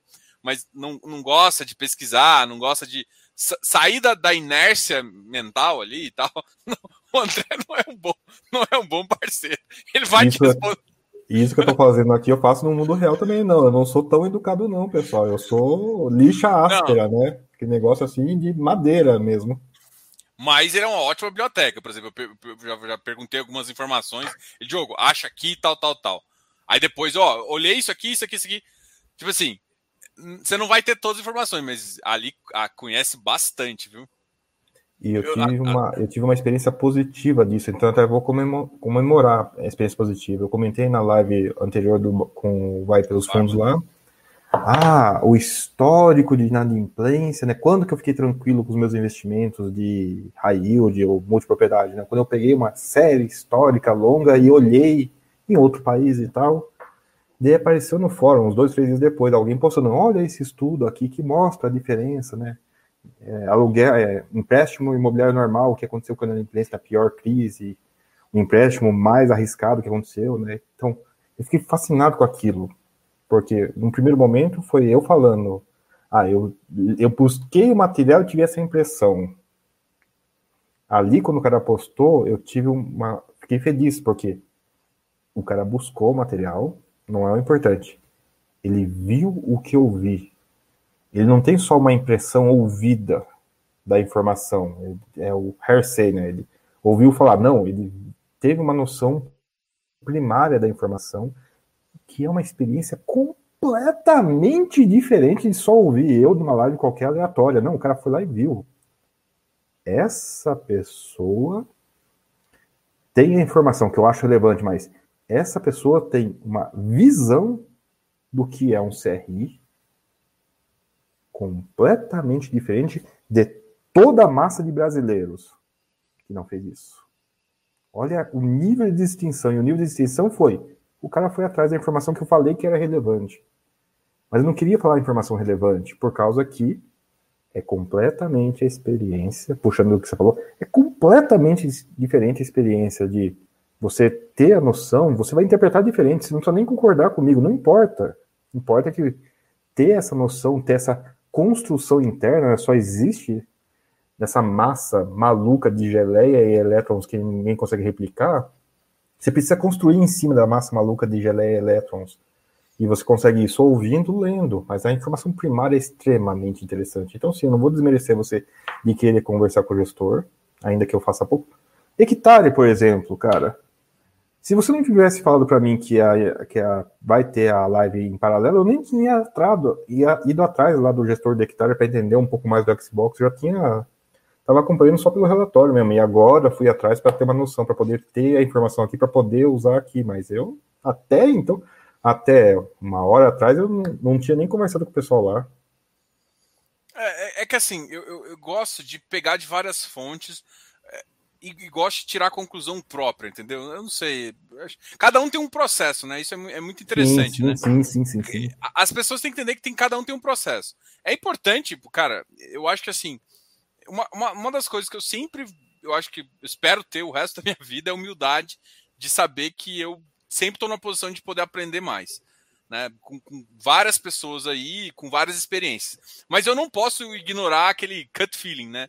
Aquele, aquele sentimento que, pô, peraí, eu, eu tô fazendo assim, dá certo, deixa eu testar. É que nesse momento alguma coisa na sua cabeça funciona. Então, eu acho que você tem que estar sempre nessa. nessa seu, seu sentimento importa, porque é o seu conforto ou desconforto, né? Eu falo muito isso durante a consultoria. Cara, você está confortável com a sua carteira? Se não tá, tem que mudar, velho. Tipo, ah, tem gente que contrata consultoria para você falar de, de, colocar só renda fixa. Cara, se a pessoa não está preparada para renda variável, se eu colocar renda variável, a pessoa não vai ficar um mês e vai falar que foi péssimo trabalho. Cara, você não tem perfil. O que, que vai acontecer? Daqui a dois anos, você vai comprar isso aqui. Milzinho que eu sei que não vai matar você. Depois daqui dois anos você vai ver que, ah, não, pô, peraí. Aí você aceita. Mas não adianta forçar com quem. Assim, tem, tem muita estratégia. Vou aproveitar.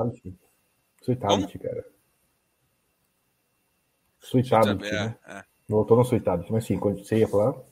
É, voltando nesse assunto aí, até, até para começar a falar um pouquinho de papel ali, a gente teve teve, teve um, um, um movimento de mercado aí. Os papéis eles ganharam relevância, né? Eu acho que, é, dada a situação de mercado. Vou, vou parar você aí mesmo. Teve yield alto e todo mundo olhou para ele. Isso é ter relevância. Agora sim, pode voltar e continuar o que você estava falando. Não, não teve não. relevância, não. O pessoal olhou yield alto. Foi não, só perfeito. Isso. Mas olhou yield alto e às vezes. não foi muito, não foi pouco alto, foi muito alto, né? Veja Urca, veja Hectare pagando, Habitat. Isso levou ágil, fez muita gente ganhar muito dinheiro. Aí sempre tem os retardatários, que é os que estão perdendo agora, né? Porque entrou no final pagando caro e agora caiu. Porque quem, quem conhecia o produto sabia. Mas duas coisas o pessoal ainda desconfia, né? Aí veio uma questão da, da, da Habitat, falando um pouquinho, foi, teve um pré-pagamento ali, e aí começou a falar de umas questões dos grupos GPK e do An. O An nem estava tanto nesse rolo aqui, mas foi um dos meus questionamentos aqui em relação a entender um pouco da dívida, entender como é que faz. E a, a conversa, tanto da, da Devan quanto, quanto desse pessoal, inclusive a Devan fez uma live comigo para falar do Xbox e também do Xbox XBXO, que a galera está chamando de Xbox aqui. Mas beleza. Então, a gente.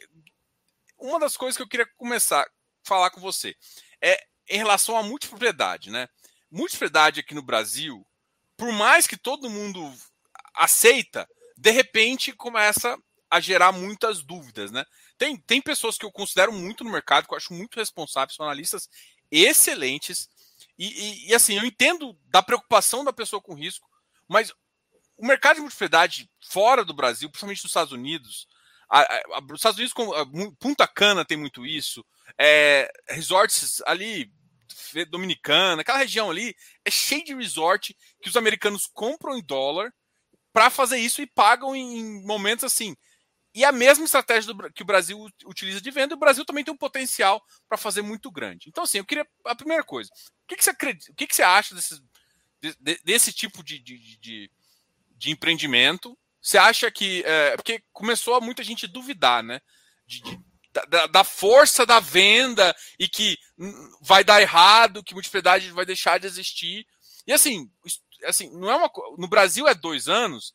Na verdade, no Brasil tem seis anos, que eu, se eu não me engano, até mais um pouquinho. Mas lá nos Estados Unidos, eu acho que tem mais de 20 anos e a galera lá é muito forte com isso. Tanto é que todas as técnicas que, que tá no Brasil são importadas de lá, a técnica de venda, que todo mundo acha um absurdo, é a mesma técnica lá. Eu falo isso porque eu fui para Punta Cana, o, o cara, um vendedor lá, era um vendedor americano, me vendeu exatamente como um cara aqui de Caldas Novas tentou me vender.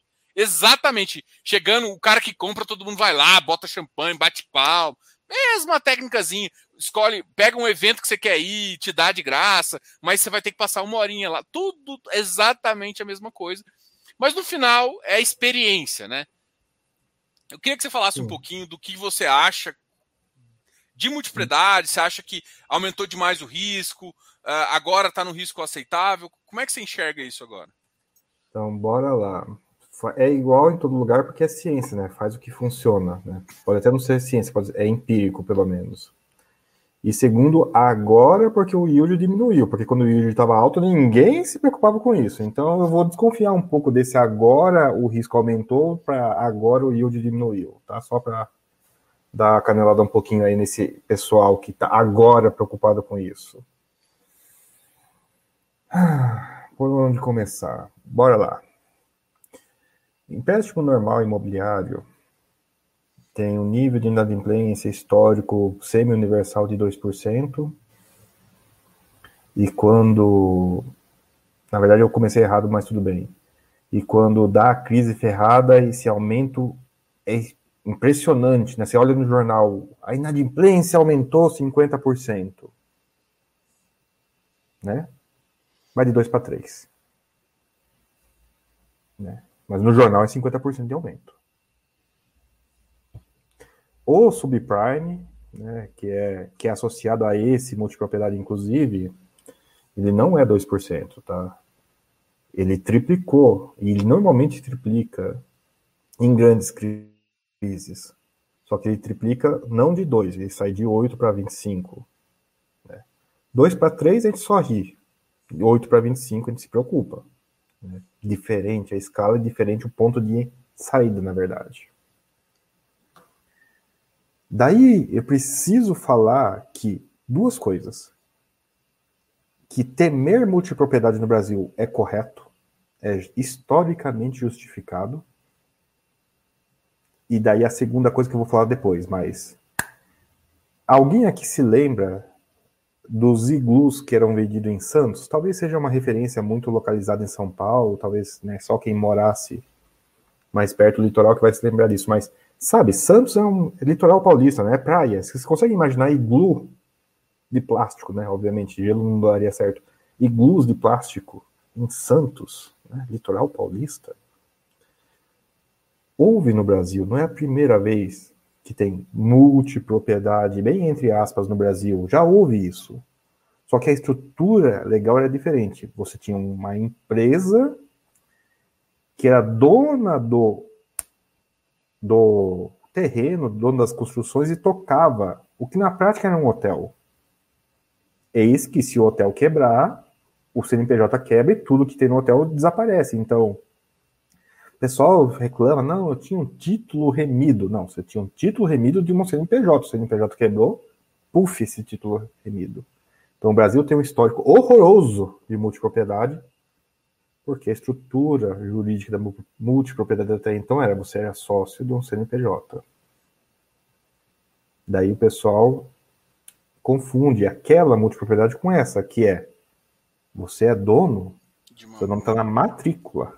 É um fractional, pessoal costuma. Se, o CNPJ quebrar, o CNPJ não é dono da matrícula, você é dono da matrícula. Seu nome está lá. Imagina a confusão com essa matrícula, mas tudo bem. Espero que os cartórios façam, né? Imóvel, fração tal, né? Fração, fração, né? Para a matrícula não ficar confusa. Espero, porque quem não fez isso vai estar no inferno hoje. Você puxa a matrícula, tem, né? 800 páginas, o imóvel tranquilo. O que é considerado bom no loteamento? Que as vendas subam. Óbvio, né? Porque se as vendas estiver de lado é mau sinal. E essa agora é a segunda coisa importante que eu tenho que falar sobre multipropriedade que passa desapercebido. O que é bom em multipropriedade? VGV. Nível de vendas empatado. É sensacionalmente ótimo em multipropriedade. Por quê? Multipropriedade tem muito distrato, né? O pessoal foca nisso, tem muito distrato. Mas tem muita venda. Sim, não é, no, é novidade para quem está conhecendo multipropriedade, mas em qualquer lugar do mundo, né, pegando agora de novo a experiência internacional, é o que mais tem é distrato e venda. Então, o nível de vendas lá de lado é sensacional, significa que está vendendo muito, porque tem muito distrato. É uma análise completamente diferente do que a gente faz para um prédio residencial, para um loteamento e para qualquer outra coisa, onde que bom é o nível de venda subir não é nada, nada, nada necessário em multipropriedade. Níveis de decréscimo não muito altos. Alguns níveis de decréscimo são até interessantes, porque você aumenta o seu retorno. Né? Ainda mais em época de alta inflação, né? Porque você puxa do cara no valor. Lá, é. Sim, você puxa do cara pelo valor venal, né? Por nada, na verdade, né? Que o cara deixou de pagar um ano, o cara deixou de pagar o condomínio por um ano e você retoma a fração inteira, que ele pagou quase metade de um apartamento, e revende pelo valor novo. O melhor negócio da China pro empreendedor, opa, né, o proprietário, que algumas pessoas deixem de pagar, porque ele deixa de pagar pouco, recupera nada e ele revende tudo. Isso é a coisa que você tem que aprender, não é nada intuitivo, ninguém nasce sabendo, em multipropriedade. Então, esse pessoal que está achando que o risco subiu agora, não, o risco não subiu agora, já era assim desde sempre. Vendeu bem pra caramba na pior crise sanitária de todos os tempos. Isso deveria ser um indicativo que o negócio tem algum nível de resiliência não associado nem a estar aberto. Que impressionante para mim isso, inclusive, viu? E uma das coisas que eu também vi em relação a isso é que o pessoal, por exemplo, o hectare mesmo, além dos CRIs, além de tá, por exemplo, você tem o CRI do empreendimento, agora tem um CRI corporativo da empresa. A justificativa deles em relação a isso é ter controle de qual que é o. de ter controle e também ter a prioridade na, na emissão da dívida, né? Então eles controlam qualquer operação que vai vir para frente, né? Porque eles são um dos maiores devedores e também você consegue ser o primeiro a entrar caso tenha um novo ativo ali que eles que tenham interesse. E aí começa a falar o seguinte: e aí você tem um outro fundo que, além de emprestar dinheiro, você entra como sócio desses empreendimentos. Aí começa a ficar um pouquinho mais complexo, porque você não está simplesmente só no, emprestando dinheiro para um VGV forte que você está. Você está concorrendo com um negócio que aí sim você pode pensar ali que, por exemplo, parte do negócio é a venda e parte do negócio são serviços embutidos, principalmente quando você termina ali é, o negócio, você tem toda uma questão de serviço que não é qualquer empresa, não é porque assim tem muitas empresas de esquina aí de multipropriedade, né? Mas esses tem uns três, quatro grupos no Brasil hoje. Tem o Guan, One, GPK, tem um, acho que em lote agora, não sei como é que ela tá chamando, que é aqui do quadrado. É.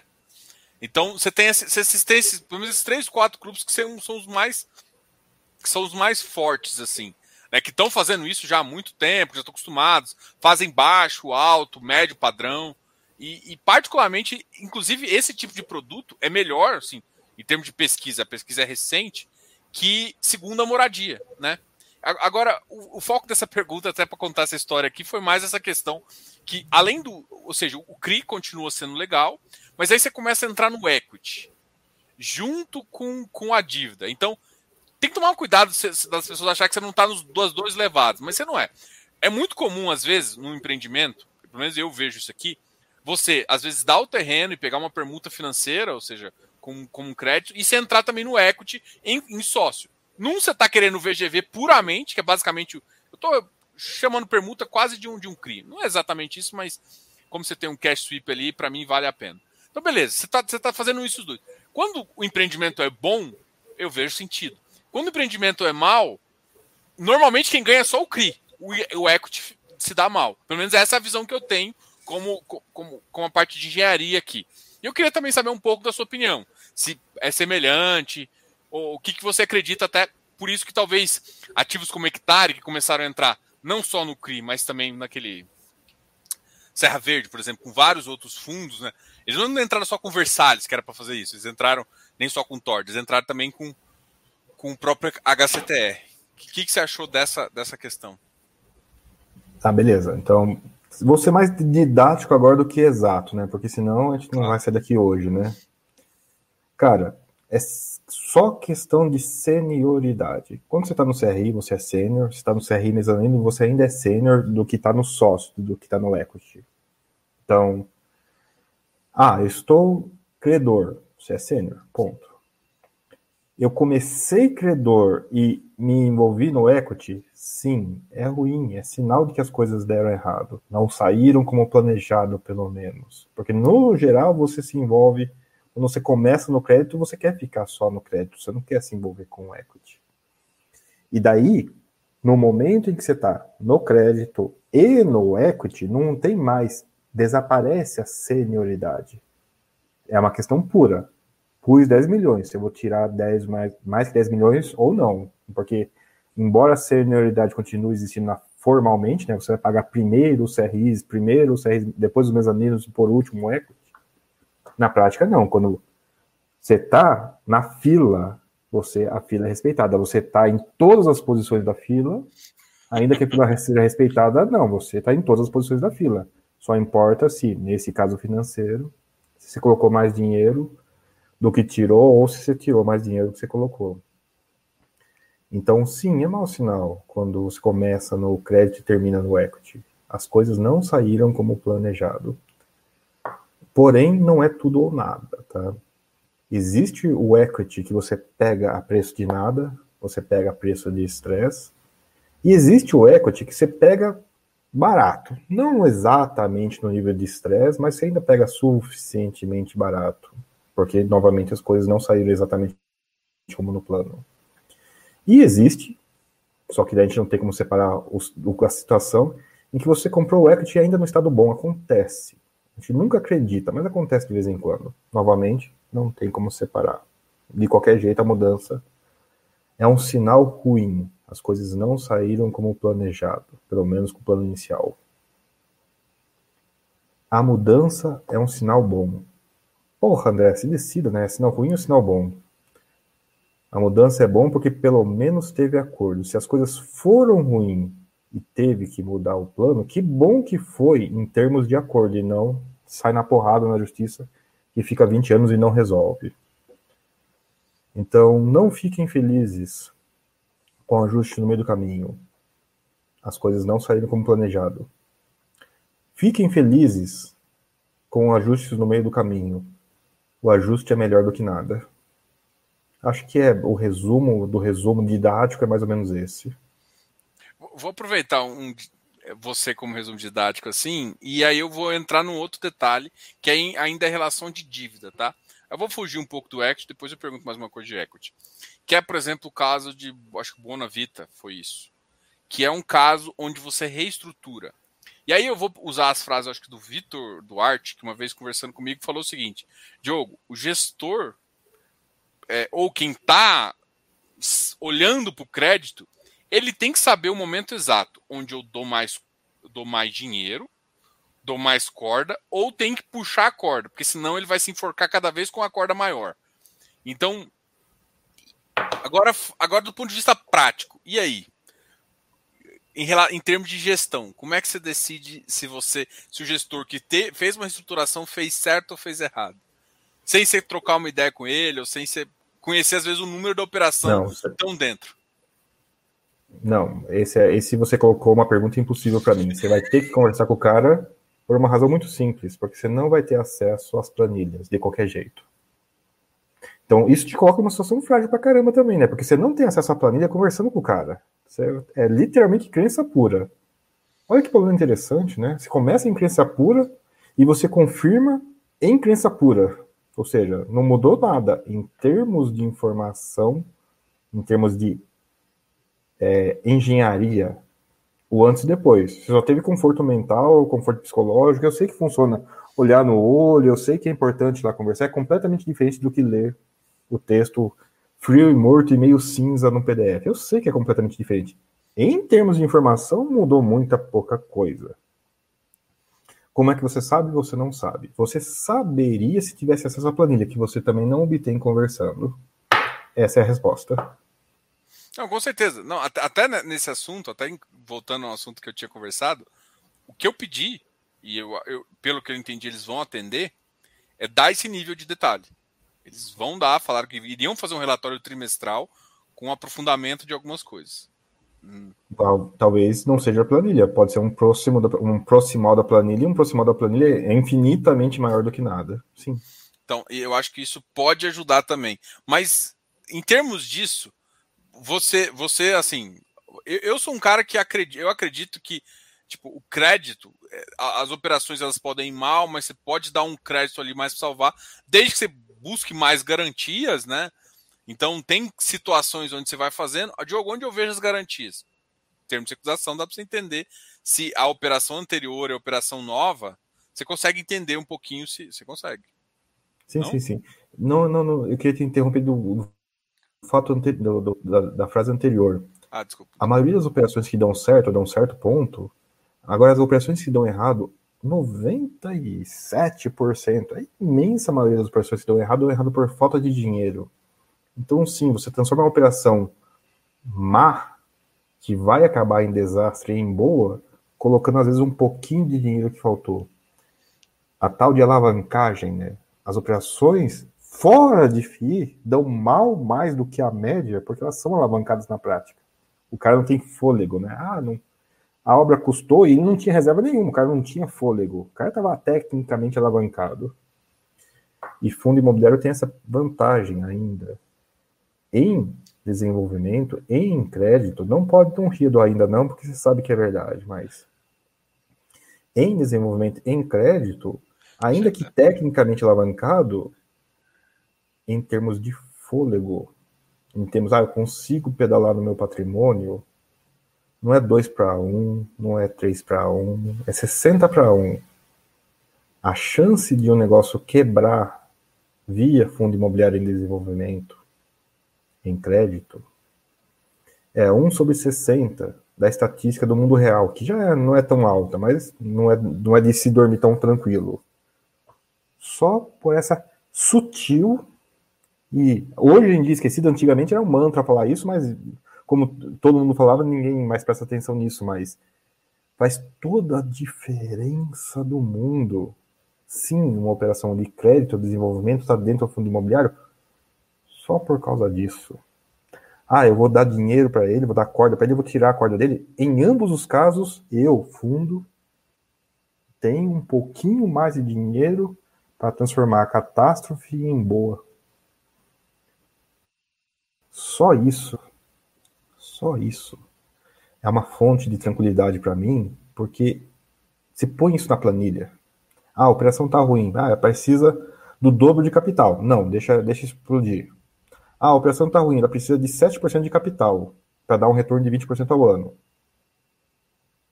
Eu sei que corre o risco do sunk cost, corre o risco de pôr corda e perder dinheiro. Que corre o risco. Mas, ainda assim, quando você faz essa distinção, em 59 vezes vai dar certo e uma vai dar errado, cara, você vai lá, sim, pôr o pouco do dinheiro que transforma a catástrofe em boa. Porque, de novo, deu errado. Você vai olhar.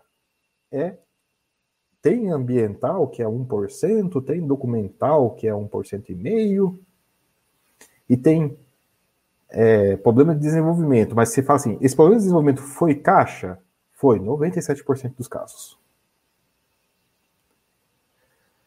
Então, desculpe interromper a sua linha de raciocínio, mas é que eu sei que você ia embarcar em outra direção e não, eu não queria deixar passar isso.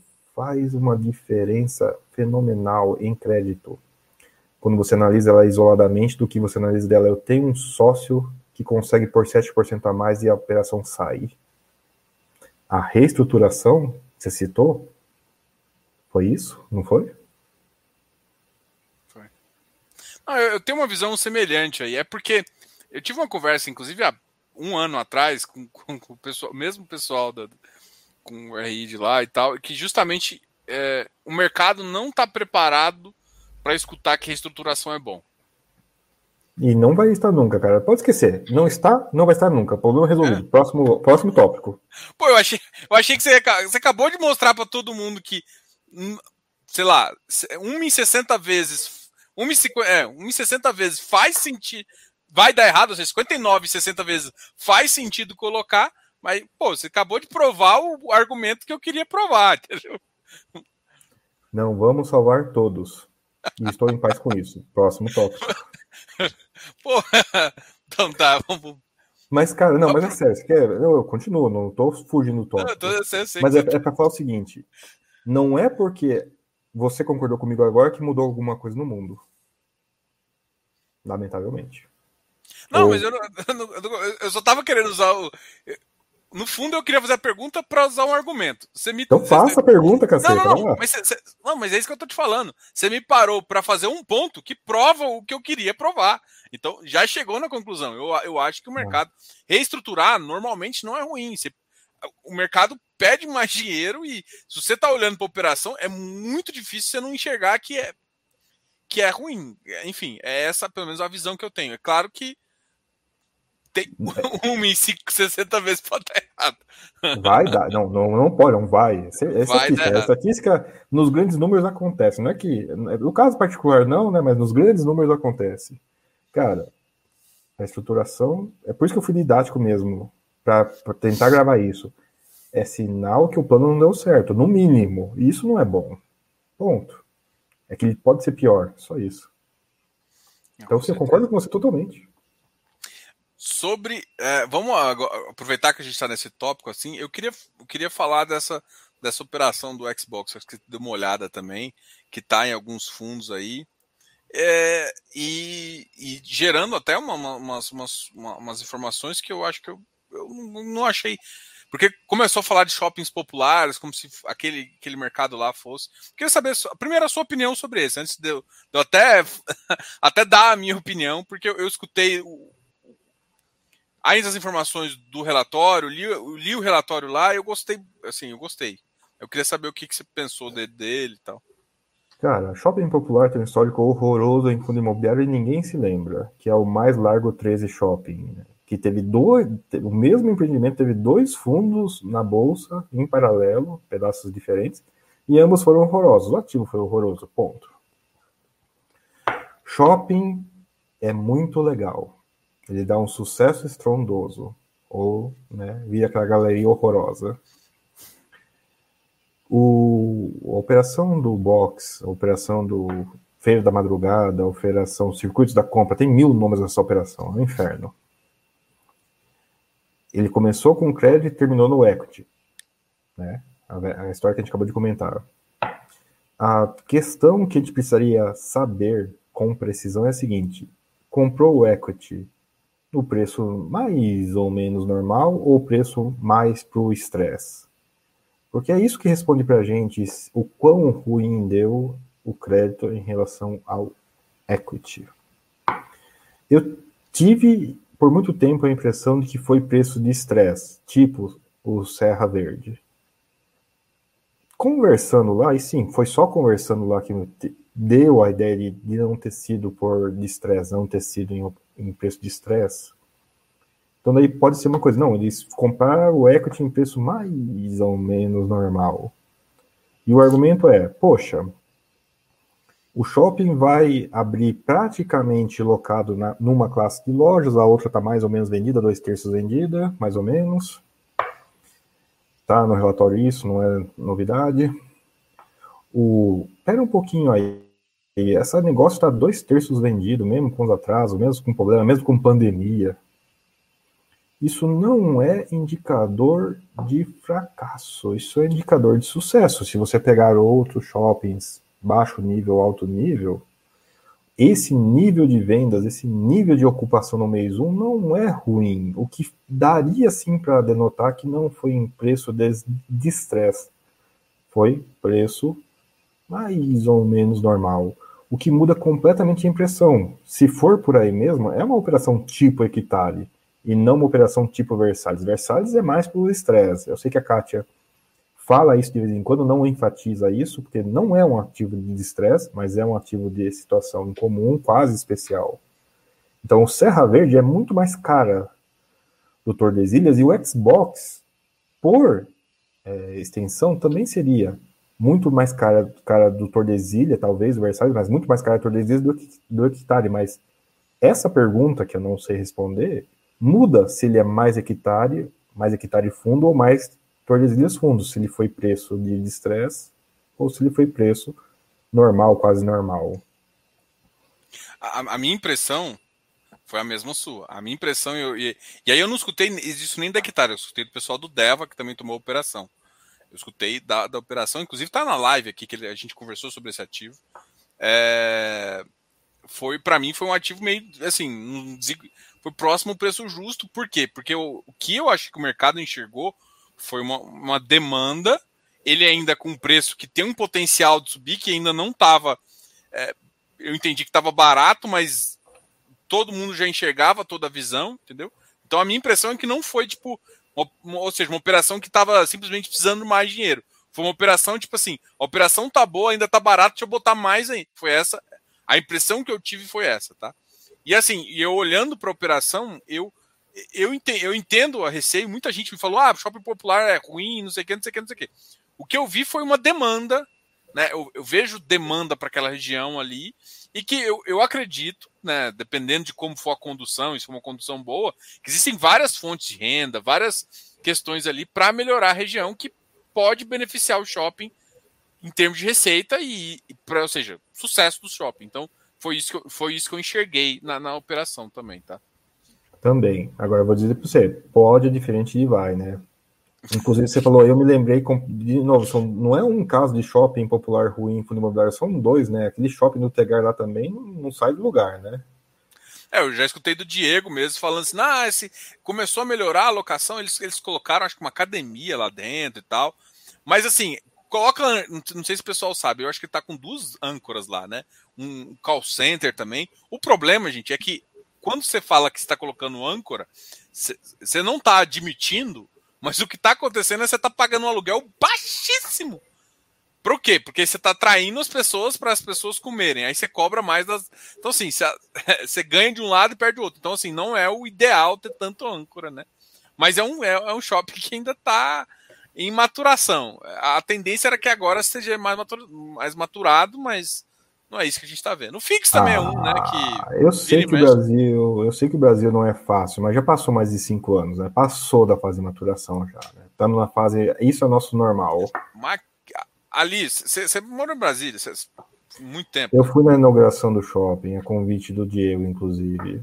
É, a região cara, a cidade é muito simples. A cidade é muito simples. Ela suportaria várias galerias, mas suportar um shopping é um, um tanto incomum, sim.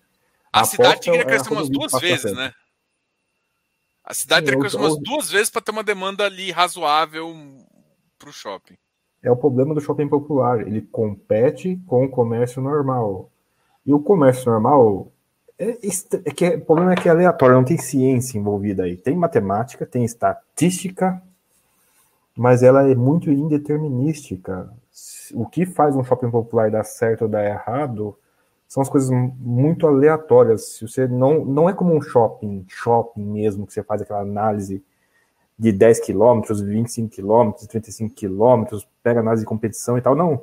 A competição do shopping popular é o comércio popular. da rua da frente. E isso torna, infelizmente, uma aposta realmente arriscada. Não é, não é sem motivo que o pessoal olha torto para aquilo lá. De novo, há motivos para olhar torto para aquilo lá. Paciência. É que, é que o que eu penso, eu vou, vou dizer aqui, só para justificar o, o porquê que eu acho. O shopping popular, o que, que a galera viu? Viu um comércio ali e tentou criar um shopping com uma, uma, uma estrutura mais cara. Aí eu acho que, tipo, pô, mas o cara vai ali do lado e fica mais barato. Então você pode tirar. Qual que é a diferença que eu vejo ali? Isso só Diogo, tá? Diogo, não sei se. Eu conheço, assim, eu já vi muita gente aqui. Tem uma feira famosa aqui em Goiânia, que, e uma galera, mas muita gente. São quase 20, mais de 20 ônibus. Eu tô até errando o número aqui. Mas na época, enfim, na época atrás eu, eu já via algumas pessoas que faziam isso, esse, esse, esse trajeto, né? Saía de Goiânia, fazia de madrugada, chegava lá, passava o dia inteiro comprando, depois voltava. Então, que, qual que eram as, as, as reclamações da pessoa? Ou seja, o que eu tô querendo te falar? Eu via demanda, ou seja, muita gente indo para a mesma região. Eu vi as reclamações de roubo, de eh, situação complicada com ônibus. Então, assim, se eu vejo uma situação de um shopping onde o cara, o ônibus está um pouco mais seguro, está dentro de um lugar, tem um pode, pode ficar ali dormindo para não pro cara, um monte de situações que eu sabia que é a dor, ou seja, o que, que eu vejo? Eu vejo uma dor. Quando eu vejo uma solução, eu acho que pode funcionar melhor do que uma dor inventada, né? Que é tipo o cara pegar em Brasília e criar um mega alguma estrutura que sendo o cara nem fez análise de demanda. Ele quer que surja a demanda ainda. Então, é, eu tenho essa, é, é, essa questão. Eu vi, eu vi algumas coisas podendo ser resolvidas com isso. Vai ser resolvido? Vai ser, não sei ainda, mas eu, eu, eu achei a tese um pouco interessante. Foi, foi, foi nessa linha que eu segui, vendo, vendo uma demanda que eu achei importante. A antítese disso é evolução convergente. Ou, se você preferir, o problema do pioneiro, né? Mas evolução convergente. First mover. Sim. Se é daquele jeito, existem enormes forças que modelaram e mantêm né, daquele jeito. Né? Que a evolução não é só a evolução, né? A, estagnação também faz parte da evolução. Então, haver reclamação não quer dizer que haverá solução. Então, é. calma lá com essa história. Não, é porque eu vou solucionar isso que o meu produto vai dar certo. Em termos, precisa ter adoção, não basta ser a solução boa. Inclusive, muitas revoluções tecnológicas são de coisas que, em aspectos, são piores que a anterior. Não precisa ser melhor em todos os aspectos, só precisa ser em algum aspecto melhor, pode ser os outros todo horroroso.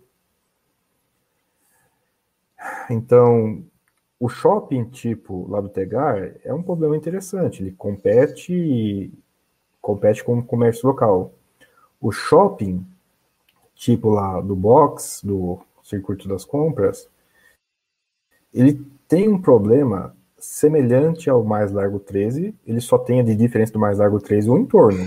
O entorno do largo 13 é completamente diferente do, do Brás. Agora, se isso vai ser suficiente para modificar as forças que evoluíram o Brás século, décadas e décadas e décadas a fio, é daquele jeito, continua daquele jeito, ano após ano, vai lá o mesmo cara, 20 anos, faz 20 anos a mesma reclamação e vai aonde? Vai lá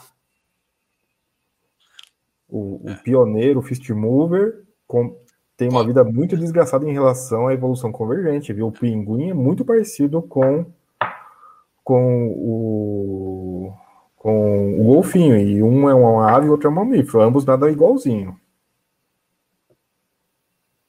É. Isso é, é, isso é realidade aqui. É, assim, eu concordo com você. Não é porque tem demanda, não é porque é, eu falo isso porque, assim, até como empresário existe isso, tá? Então, assim, não é porque tem demanda, não é porque tem isso, você solucionou que, primeiro, a sua solução vai ter adoção o suficiente de, de justificar todo aquele trabalho, né? Tem, tem isso também. Realmente é um, é um fato bem importante. Nessa hora aí, eu digo para você que o denominador comum que parece funcionar shopping é mais caro, então vou cobrar um aluguel melhor do que o, que o mercado paralelo. Isso foi o argumento do Mais Largo 13 e não deu certo. Ele teve que baixar o aluguel porque o custo do shopping era maior. Ou seja, você pode até construir, você tem que, você tem que ter ganho de escala, você não pode caprichar tanto no lucro, porque se você não ganhar no, no, em escala, você corre o risco da sua estrutura ser mais cara e o comércio em volta ser tão maior que você, Eficiente, é. que não é você competindo, é eles que competem com você. É. Tem que gerar uma demandazinha interna por fila ali, né? Para o cara ter tá ali, querer estar tá ali e que não seja só preço e, e outras coisas. Mas é, você só consegue notar isso com adesão, né? Isso não vai ser no primeiro ano, não vai ser no... só ao decorrer que você vai saber se o cara vai conseguir aumentar o preço e a galera ainda vai continuar, ainda vai continuar a fila, ou não. Se vai aumentar, todo mundo vai pro do lado ali. Mas assim, a questão é, e as pessoas vão estar tá a fim de pagar mais pelo conforto ou não, né? Essa é ou seja, só depois de pronto, né, para saber. A expectativa é uma coisa, mas só depois de pronto.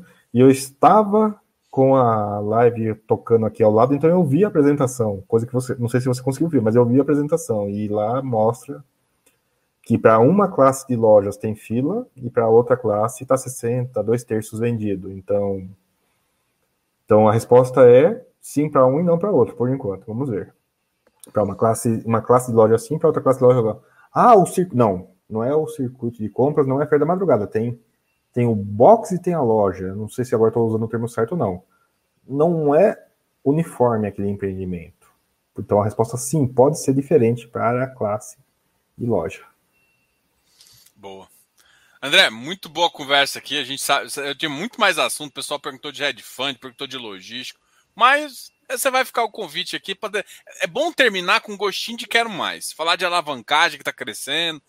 O bom é terminar com gostinho de quero mais. Então, tem muita pergunta, significa que tem um assunto para a próxima live e a gente conversa na próxima aí. Quero agradecer demais essa conversa aí. Você sabe que sempre tem aqui um parceiro e alguém que a gente vai se ver daqui a um tempinho já também, que bater esse papo ao vivo. Bater esse papo ao vivo aí. Pena, detalhe, Sim, eu fiquei triste quando a, a, a, entrevista lá no RBIR interrompeu no meio, né? Problemas técnicos. Capricha nas perguntas simples. Eu acho que o pessoal ficou. Eu assisti aquela lá, o pessoal ficou meio aéreo. Eu sei que a discussão aérea é interessante, a discussão técnica é interessante, a discussão de alto nível é interessante, mas se joga um ossinho pro pessoal que não entende muito e focar um pouco na parte prática, que o pessoal ali, eu senti que daí vai fazer muito, muita relação com a primeira parte que você já teve e alguma coisa com essa que a gente conversou hoje. Não, show de bola. Porque assim, o meu objetivo era tentar mostrar, tipo assim, falar um pouquinho de, do que, que é permuta, do que essa parte introdutória ali. E aí é para o pessoal entender um pouco de conceito, né? Eu sei que muita gente quer direto, ah, tá barato, tá caro, mas eu queria falar assim, vamos entender um pouquinho de conceito, até para poder entender o que, como que eu fiz a linha de raciocínio aqui sobre como que eu calculei a TIR das coisas, né? que a gente comentou aqui no vídeo, fez. Você fez um ótimo comentário. Eu tô mesmo deu uma explicada ali de mais ou menos como é que eu fiz. vou deixar as, as últimas palavras aí, quero agradecer demais e, e ser sempre muito bem-vindo. A gente vai fazer isso várias vezes aí. Últimas palavras, né? Nessa live. Hoje a live foi diferente, né? Foi bate-bola, foi antagonista. As últimas palavras, então, vai ser nesse. Talvez acho que vale, vai, vale fechar antagonista, inclusive. Vai dar ruim. Selic está subindo. Nós estamos com conta cara de energia. Nós estamos com um país um pouco desorganizado e ainda vai ter eleição no que vem para ajudar o humor. Pode até.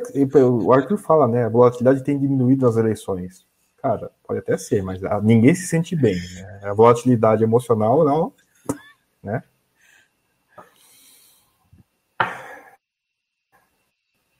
Eu tô com um tempo livre desgraçado esses tempos últimos, porque eu estou ganhando dinheiro nesses tempos últimos. E como? Fazendo pouco, quase nada. No momento em que o país está bagunçado, no momento que as perspectivas estão ruins e piorando, né? Dá para ganhar dinheiro e fazendo muita pouca coisa, só tendo a carteira bem alocada ou alocada para o país bagunçado. Digo para vocês o seguinte: não é a primeira vez que esse país está bagunçado, não é a primeira vez que a gente está virando para crise, não é a primeira vez que não está feliz o jornal. Então, tem como ganhar dinheiro, sim, fazendo pouco, quase nada.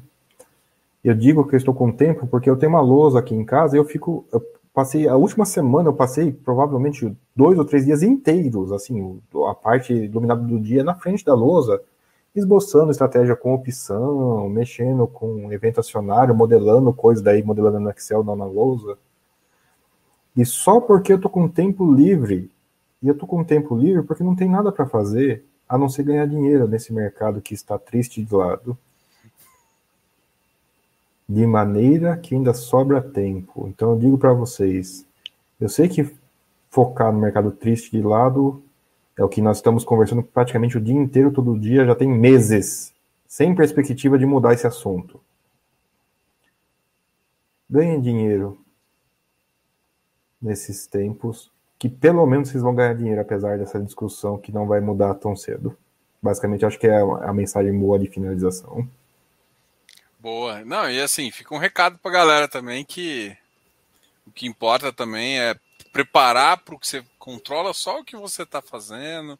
Não fica nervosinho demais com, com que, com o que o seu gestor está fazendo, que o máximo vai ter que fazer é decidir não ficar no ativo. Tirando isso, a aula do, do André aqui, a gente conversou bastante aí. Quero agradecer demais vocês que estão aqui há duas horas com a gente, duas horas e dez.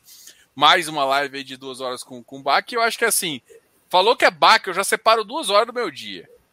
E assim, a, e é engraçado, eu vou, vou até comentar um bastidor aqui, que, é, é, assim, do meu canal são as, são, são as lives, se pegar as duas, são as tops do meu canal, que tem mais aderência, mais pessoas, mais retenção, ou seja, uma live de duas horas, com uma retenção extremamente alta. Ou seja, o Baque aqui é celebridade aqui, é do, do canal, e, e, e, além disso, um papo ótimo, um papo bem franco aqui.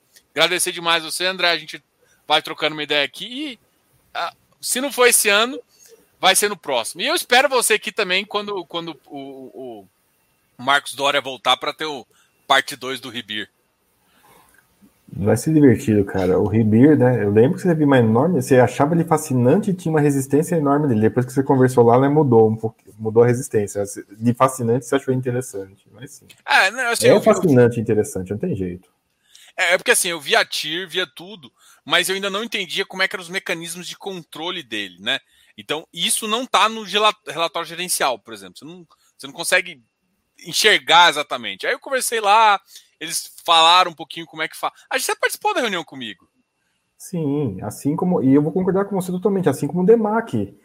DEMAC não diz no relatório que ele é de prazo. DEMAC não tem informação do gerencial de qual é o saldo recuperável. Então, sim, não, não necessariamente a informação está lá. Eu concordo. Não. E DEMAC amanhã vai ser interessante, ó, pessoal. Para quem aguentou até agora, amanhã vai ser um dia histórico. A gente vai ver um fundo que vale menos do que 12 reais, provavelmente, né? Tem menos caixa do que isso, e sobrou caixa no fundo, não tem mais nada. É um CNPJ. Tem caixa no fundo e as despesas de encerramento do fundo. Não tem de onde tirar dinheiro. E amanhã é o último dia. Vai ser interessante assistir, ó. Pelo menos isso, ó. O pessoal, não sei se você percebeu, mas tem o pessoal comentando disso, que o pessoal no fórum falando que vai processar o fundo, vai processar a gestora. o que Cara, o conhecimento não faz, né? e que o aprendizado, né? Ah, e se eu acertei o lucro é meu, se eu tive prejuízo, eu vou processar. O cara tinha chance de ter um prejuízo e um aprendizado. Ele tá tentando transformar o prejuízo dele em outro prejuízo, né? E não é por causa do processo, não. É porque se ele não aprendeu a evitar problemas tipo DEMAC, o próximo prejuízo é o próximo fundo que ele vai repetir a mesma história. É, com certeza. Valeu, André. Obrigadão aí. Pessoal, muito obrigado. Não esqueça de dar um like aqui no vídeo, se inscrever aqui no canal e até a próxima. A gente vai conversando aí. Semana que vem tem mais. Amanhã lá no Fiz. Fui. Tchau, tchau.